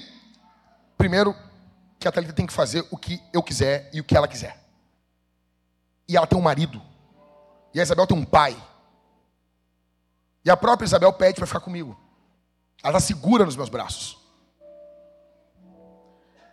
E daí a Isabel foi fazer um exame. E quando a médica, fazendo um tipo um ultrassom, e ela mostrou os óvulos da Isabel. Estavam todos ali já. A menina já nasce com todos os óvulos. E eu olhei ali, e ali estava uma parte da semente da minha descendência. E eu comecei a chorar. Porque não é apenas uma vida, é um legado. É um legado, nós estamos entregando algo a Deus. Estamos dizendo, eu não vou estar aqui talvez no final da vida dos meus netos, eu não vou estar aqui, eu não vou ver talvez os meus bisnetos, eu não sei, eu, eu, provavelmente eu não vou estar aqui, eu não vou acompanhar todas as gerações que vão vir, mas está aqui, Senhor, é teu, é teu. Eu creio que ainda que eu não esteja, Deus vai estar, e eu estou entregando minha, minha semente em louvor a esse Deus. É por isso que nós plantamos igreja, é por isso que nós fazemos filhos, porque nós sabemos que Deus vai estar cuidando da nossa igreja aqui, lá no futuro. Ah, pastor, mas muitas igrejas acabam, sim, eu sei. Mas muitas igrejas foram semeadas com lágrimas da oração, com jejum, foram feitas, foram forjadas o solo da aflição, e elas estão aí há 100, 200, 300 anos. Quando Deus se agrada de um homem, quando Deus se agrada de uma mulher, Deus dá a esse homem, a essa mulher, uma semente que vai abençoar gerações, até quando esse homem e essa mulher não estiverem nesse mundo. O amanhã não pertence a mim, o amanhã pertence a Deus. Os meus filhos não são meus, os meus filhos são do Senhor, e eu creio que Deus vai usar eles no amanhã. Eu creio isso para a tua vida também, meu irmão. É por isso que nos levantamos contra o aborto. É por isso que queremos ter filhos. É por isso. Filho não é para para acalmar um buraco, uma tristeza do coração. Filho não é para melhorar casamento. Filho é um ato de louvor a Deus. Se olhar, você olhar, olhar para o teu filho e você vê a graça de Deus na vida dele. Ontem nós estávamos orando, ontem de noite. E a minha esposa, ela pede para minha filha orar.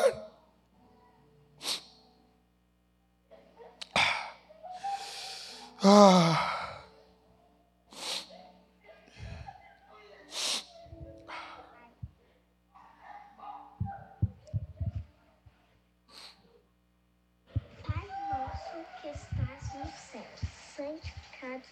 Seja o vosso nome. Venha a nós o teu reino. Seja feita a tua vontade, assim na terra como no céu. Pão nosso de cada dia está hoje. Perdoa as nossas ofensas, assim como nós perdoamos quem nos ofende. Não nos deixe cair em tentação, mas livra-nos do mal. Por teu reino e a tua glória, para todos sempre. Amém. Hum. Bem na hora que o papai chegou.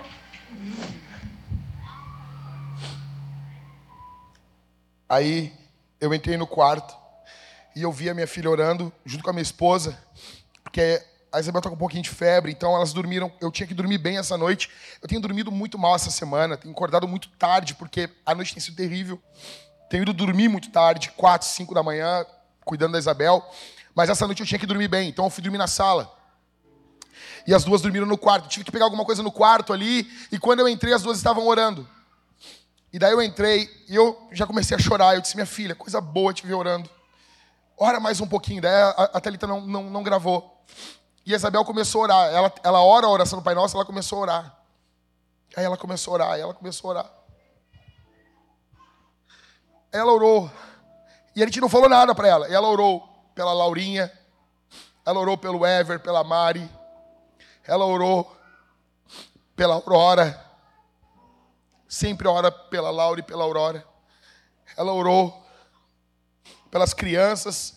Aí ela disse assim: as crianças que não têm papai, dá um papai para elas, Senhor. Bota, e ela disse isso. Bota essas crianças nos teus braços. Aí ela orava e misturava as orações, criança. Aí ela dizia: abençoa o Joaquim, o meu amigão.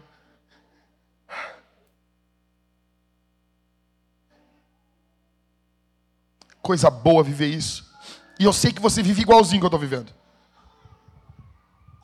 Eu sei que você vive isso. Eu sei que você vê a graça de Deus na vida dos seus filhos. E esse mundo quer destruir isso. Aí disseram assim para mim: Olha, vocês falam isso, mas vocês não adotam. Eu disse: mentira. Eu quero ver se tu vai pegar a criança para criar. Eu disse o seguinte: vão na frente da vintage, tragam todas elas. Nós vamos adotar todas em nome de Jesus. Traz para nós, traz para nós, traz que a gente vai criar. Eu quero nesse momento chamar o Ever e a Mari aqui. Nós temos uma vitória aqui hoje. Não foi nada forçado, planejado por nós, foi planejado pelo Senhor. Sobe aqui, Ever. Faz a volta, Mari e Ever, por favor.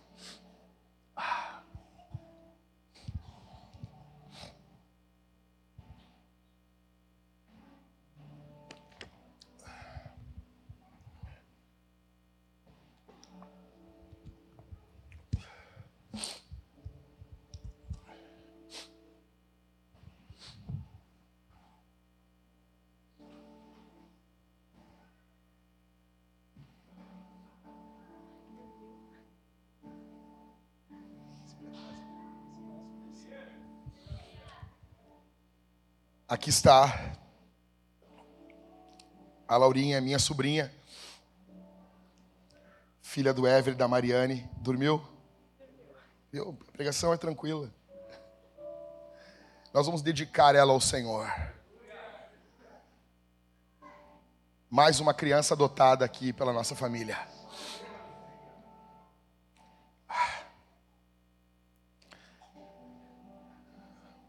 Vamos ficar de pé, gente.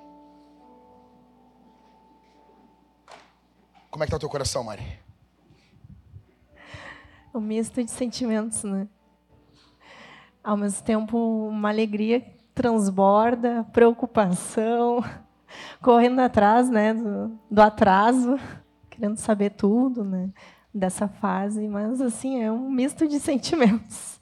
Muita alegria, muita, muita alegria, muita gratidão, Senhor, porque ela é o nosso arco-íris, né? Ela veio colorir a nossa vida. Ah, uh, muita alegria, com certeza. Uh, hoje é a primeira vez que minha filha dorme nos meus braços, só para saber, só para listar esse pequeno evento aqui. Então, a, a emoção é redobrada aqui, da, da mocinha protegida aqui pelo pai, uh, dormindo aqui nos meus braços. Então, é muita alegria, é uma loucura, é uma confusão, é uma, é uma desordem, eu pagando conta da vintage e cuidando dela, e acordando, dormindo, assim, uma loucura, coisa boa mas tá empolgante. Muito empolgante.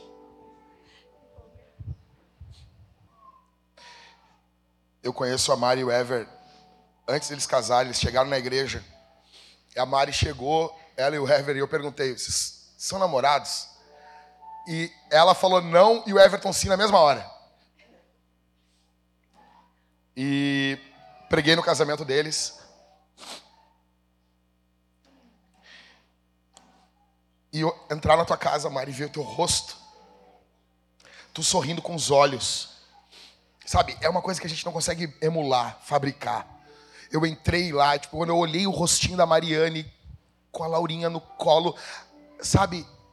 Cara, cara, é uma bênção de Deus. Nós vamos dedicar, gente, nós vamos levar a Bíblia dela essa semana. Lá na casa de vocês, vou fazer alguma coisa essa semana. Nós vamos dedicar ela ao Senhor aqui. Eu pediria nesse momento que você levantasse suas mãos para cá.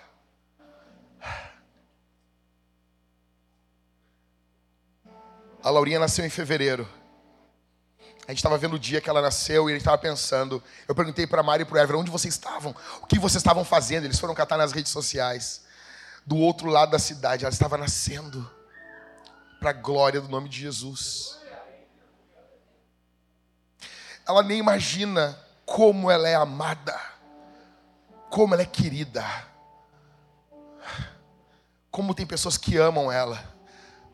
Talvez alguns aqui estão exatamente assim diante de Deus. Eu quero dizer para você, você é amado diante do teu Pai.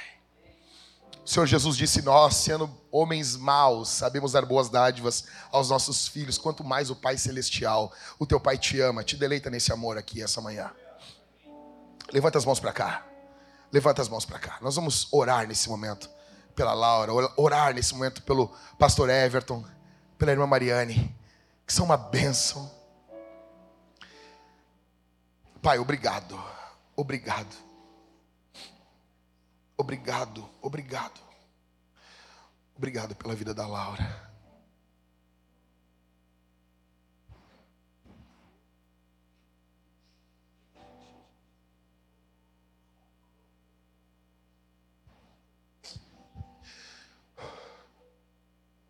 Nós te agradecemos. Obrigado por ela, Senhor, pela alegria que ela traz para nós. Obrigado. Ela é um arco-íris após uma tempestade na vida dos teus filhos.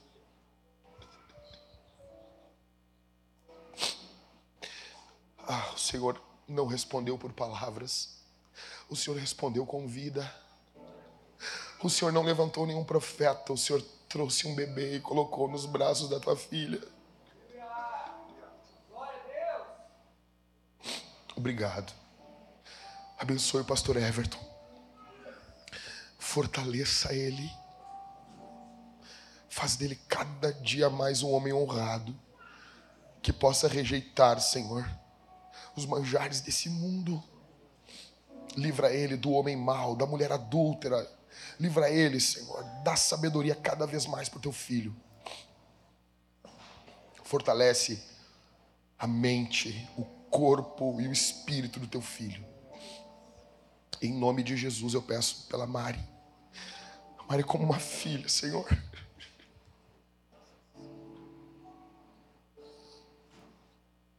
Guarda a Mariane. Guarda a Mariane, coisa boa ver a Mariane, mãe.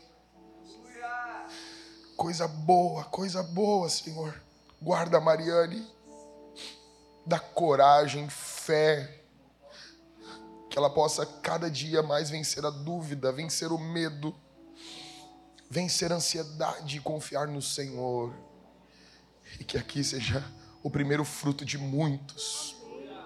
No nome de Jesus no nome de Jesus. Nós te agradecemos. Nós te agradecemos. Bendito seja o teu nome. Bendito seja o teu nome. Continue orando. Eu vou pedir que você.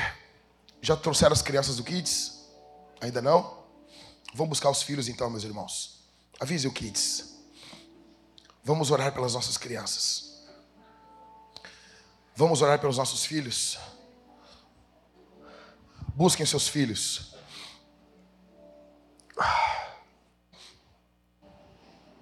Vamos orar pelos nossos filhos. Vamos orar. Vamos orar por gravidez. Para que o Senhor Deus abençoe. Vamos orar para que o Senhor Deus abençoe a adoção. Pessoas que querem adotar, têm dúvidas. Pastor Michael, tem aquele livro da monergismo ainda? Acabou? Pode fazer um favor, Mike? Pode colocar ali, pedir para o pessoal só achar ele para projetar ele aqui. O, o, o pastor Michael vai, vai passar para vocês aí. Nós precisamos, quem tem esse livro da Monergismo aqui, meus irmãos? Quem tem esse livro? Nós precisamos que esses livros girem na igreja. Se nós não conseguirmos todos, eu posso falar, pastor Michael tem um contato também com o Sabino da Monergismo. Esse livro ele é fundamental para todos nós. Ele é fundamental para todos nós lermos esse livro. O Senhor Deus vai começar um avivamento do nosso meio. Isso vai envolver adoção. Vai envolver adoção. Mari, é, assim, eu sei, não entrando em, em, em méritos muito muito particulares, mas o que, que tu poderia dizer como que foi o processo de adoção de vocês, enfim? Uh, logo que a gente casou, a gente já, já tinha interesse né, na adoção. A gente nunca encarou a adoção como uma segunda alternativa, caso não conseguisse ter filhos né, a gente, uh, biológicos. Uh, então, a gente já tinha isso em mente. Né? E foi legal porque daí a gente pesquisou o que, que precisava de documentos e fomos da entrada. Né? Só que a gente nunca imagina o que, que é isso, né? A gente chegou lá, a gente entrou com processo e nos deram parabéns. E parece que a ficha caiu, assim, né? Chegaram, ah, parabéns, papais, né? Logo, logo, o filho de vocês vai estar aí. E a gente pegou aquele papelzinho com o númerozinho do processo e foi muito emocionante. A gente saiu na frente do prédio do fórum e tirou uma foto com um pedacinho de papel. E hoje a gente olha assim, aquele pedacinho de papel é a Laura. Então é algo que não tem como explicar, gente. É maravilhoso, sim. E é de repente, né? A gente está lá em casa, não imagina e recebe a ligação, né? Olha, uh, teu filho está te esperando. Vem conhecer. Então, uh, é muito emocionante. Não tem palavras que descrevam isso. É maravilhoso. A gente ficou três anos e meio na fila. Uh, é, a gente sempre pensava assim, né, vendo outros casos, às vezes de outras cidades, né, ah, ficar oito, dez anos.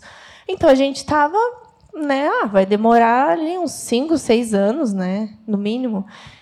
Só que foi muito rápido, três anos e meio. Né? A gente ficou três meses para entrar na fila. A gente faz um processo uh, que são duas etapas de tem entrevista com psicólogo, né? com assistente social também. Uh, a gente faz uh, dois encontros, curso, né?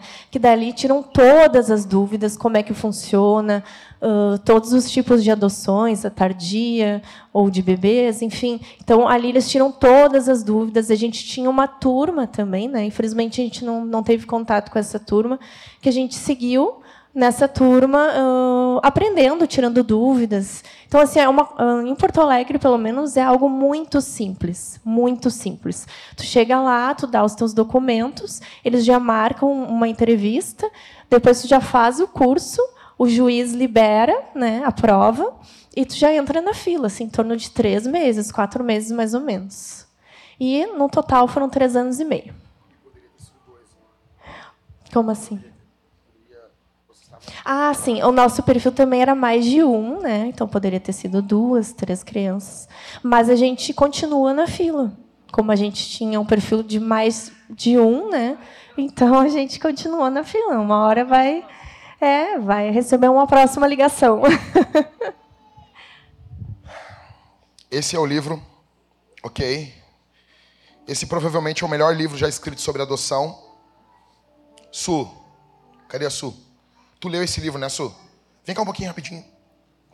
Consegue vir aqui? Se quiser fazer a volta, ver tu, o que ficar melhor para ti.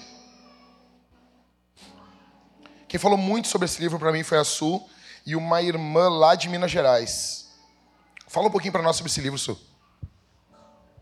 Então, ele tira todas as dúvidas. Ele começa tirando dúvidas sobre documentos né?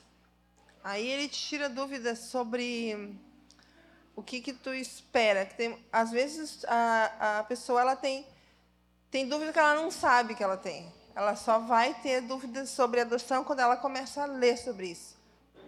Aí ela vai, ele vai falar sobre fertilização in vitro. É, ele começa quebrando assim, né? Ele começa dizendo assim que quem não entende adoção não entende salvação. Quando tu começa a entender a adoção, a recém que tu vai entender a salvação. Aí ele começa explicando, né, que nós somos adotados por Cristo. Uh, por que, que o crente deve adotar? Por que, que tem tantas crianças ainda nas casas, nos abrigos? Aí ele começa, ele incentiva também as, as famílias, né? Não assim, por exemplo, tipo, tem pessoas que ela não tem perfil para adotar, ela não quer ser pai ou mãe adotiva, mas ela pode adotar uma família, ela pode adotar uh, financeiramente, pode adotar uh, com ajuda, ajuda com braçal, e ele traz todas essas, todas isso, né? Então ele traz também, ele acaba te despertando uma vontade por adoção, mesmo quem não nunca pensou em adotar, sai dali ah, eu preciso adotar, eu preciso ser pai, eu preciso ser mãe, eu preciso ser uma família ah, ah, adotiva. A gente diz adotivo, mas tipo, depois que tu tá dentro, tu, tu nem é mais adotivo. É família, é filho, é pai, é mãe, tu não, não tem mais. Ele quebra esse tabu, ele vem, ele vem contando a história dele, que foram quatro bebês né, que, que a esposa perdeu. Aí eles adotaram dois, e depois que eles adotaram os dois, ela engravidou e teve mais dois. Então eles ficaram com quatro crianças. Aí tinha, não tinha assim, ah, esse é adotado, esse aqui é meu. São os nossos filhos, os meus filhos. Uh, traz também a questão de que outros países é mais, uh, que é mais, onde que é mais fácil, onde que é mais difícil. Uma coisa que ele fala nesse livro que eu gosto muito é que as pessoas têm aquele perfil, né? Ah, meu filho tem que ser de tal cor, tal cor de olho, tem que ter tal idade, tem que ser, tem que ser saudável. Só que daí ele falou uma coisa ali que me quebrou naquela época, que ele diz assim: meu filho ele é saudável, mas ele pode estar andando de bicicleta e ele pode cair, quebrar a coluna, e ele pode ser uma criança vegetal. Mas aí por que que tu não quer adotar uma criança com uma certa debilidade, né? Uma certa dificuldade? Mas assim, eu não vou falar mais, senão eu vou ficar a manhã inteira aqui, porque eu amo esse livro. Se vocês querem saber mais, me chamem. Eu acho sensacional esse livro. Ele é fantástico. Foi a primeira pessoa que eu vi falando desse livro e a Su tem uma live dela, ela falando sobre fertilização in vitro, que as pessoas vão, querem fazer essa fertilização, só que para ter essa fertilização, você tem que descartar crianças. Cristãos não apoiam isso. Se você tem que descartar crianças, isso é aborto. Isso é aborto. E nós não apoiamos isso. Ah, mas e agora? E como eu vou ter? Pense na adoção. Nós vamos orar pelos nossos filhos. Continua aqui, Ever. Vamos orar pelos nossos filhos. Vamos orar nesse momento. Pegue o seu Enzo, pegue sua Valentina. Abraça sua esposa aí. Você que não tem filhos, você que quer filhos, você que quer que o Senhor Deus te dê filhos, coloque a mão no teu ventre. Minha irmã, coloque, não tenha vergonha.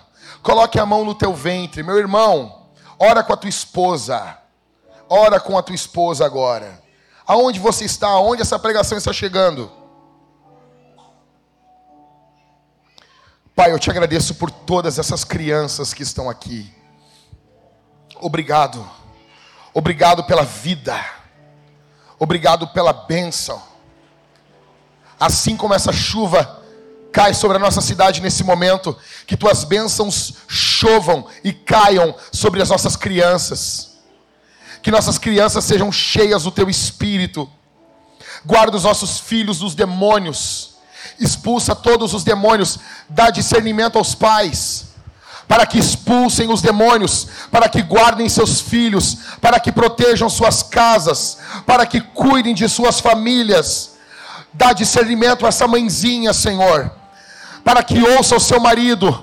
Dá discernimento para esse homem, para que ouça sua esposa dá discernimento nos lares em nome de Jesus. Guarda as nossas crianças, guarda os nossos filhos maiores. Ó oh Deus, quantas pessoas más querem os nossos filhos, quanta maldade nesse mundo. Em nome de Jesus, protege os nossos filhos. Em nome de Jesus, em nome de Jesus, em nome de Jesus. Coloque as mãos sobre a cabeça do teu filho nesse momento. Abençoe o teu filho. Diga para ele: Eu abençoo você. Eu abençoo você. Eu abençoo o teu futuro. Eu abençoo o teu ventre. Eu abençoo os teus celeiros. Eu abençoo a tua vida. Bendito do Senhor. Tu é amado. Tu foi desejado. Tu não é um erro. Tu não é um acidente. Você é amado por Deus e amado por nós. Nós te amamos. Abraça o teu filho. Abraça abraça a tua filha, diz agora para ele, diz agora para ela em nome de Jesus. Fala para tua esposa, nós vamos ter filhos, o Senhor Deus vai nos dar em nome de Jesus. Ore, ore, ore. Ó Deus, derrama o teu poder sobre esse povo aqui sobre as nossas crianças. Dá coragem a esse homem, dá coragem a essa mulher para se levantar contra a maldade, contra o aborto nesse mundo. Em nome de Jesus, sejam repreendidos todos os demônios dessa nação que querem matar as crianças, que querem destruir os lares, demônios que agem nos políticos, demônios que agem nos juízes. Em nome de Jesus, nós te expulsamos Em nome de Jesus, nós te repreendemos, Satanás, seja expulso pelo poder, pela autoridade do nome, do nome, do nome, do nome de Jesus. Trema, trema, Satanás, diabo, trema diante do nome, trema diante do nome de Jesus, em nome de Jesus, agora, agora. Brasília seja impactada pelo poder de Deus. Brasília, ó Deus, envia os teus anjos sobre a cidade de Brasília, em nome de Jesus, em nome de Jesus, que amarrem todos os demônios daquela cidade, que amarrem todo o principado, toda a potestade, em nome de Jesus, pelo poder, pela autoridade do nome de Jesus nos cobre com teu sangue, nos cobre com teu sangue, nos cobre com teu sangue, em nome de Jesus, em nome de Jesus, nos dá vitória. Cala a boca do acusador, Senhor, cala a boca do acusador, calem-se diante do Senhor toda a terra, toda a terra se cale em nome de Jesus. Levante homens corajosos. Você, homem que está aqui, você é o método de Deus.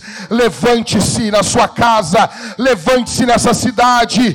Minha irmã, você que está aqui, você é o método de Deus. Abrace essas mulheres solteiras que estão abandonadas, abrace elas, ame elas.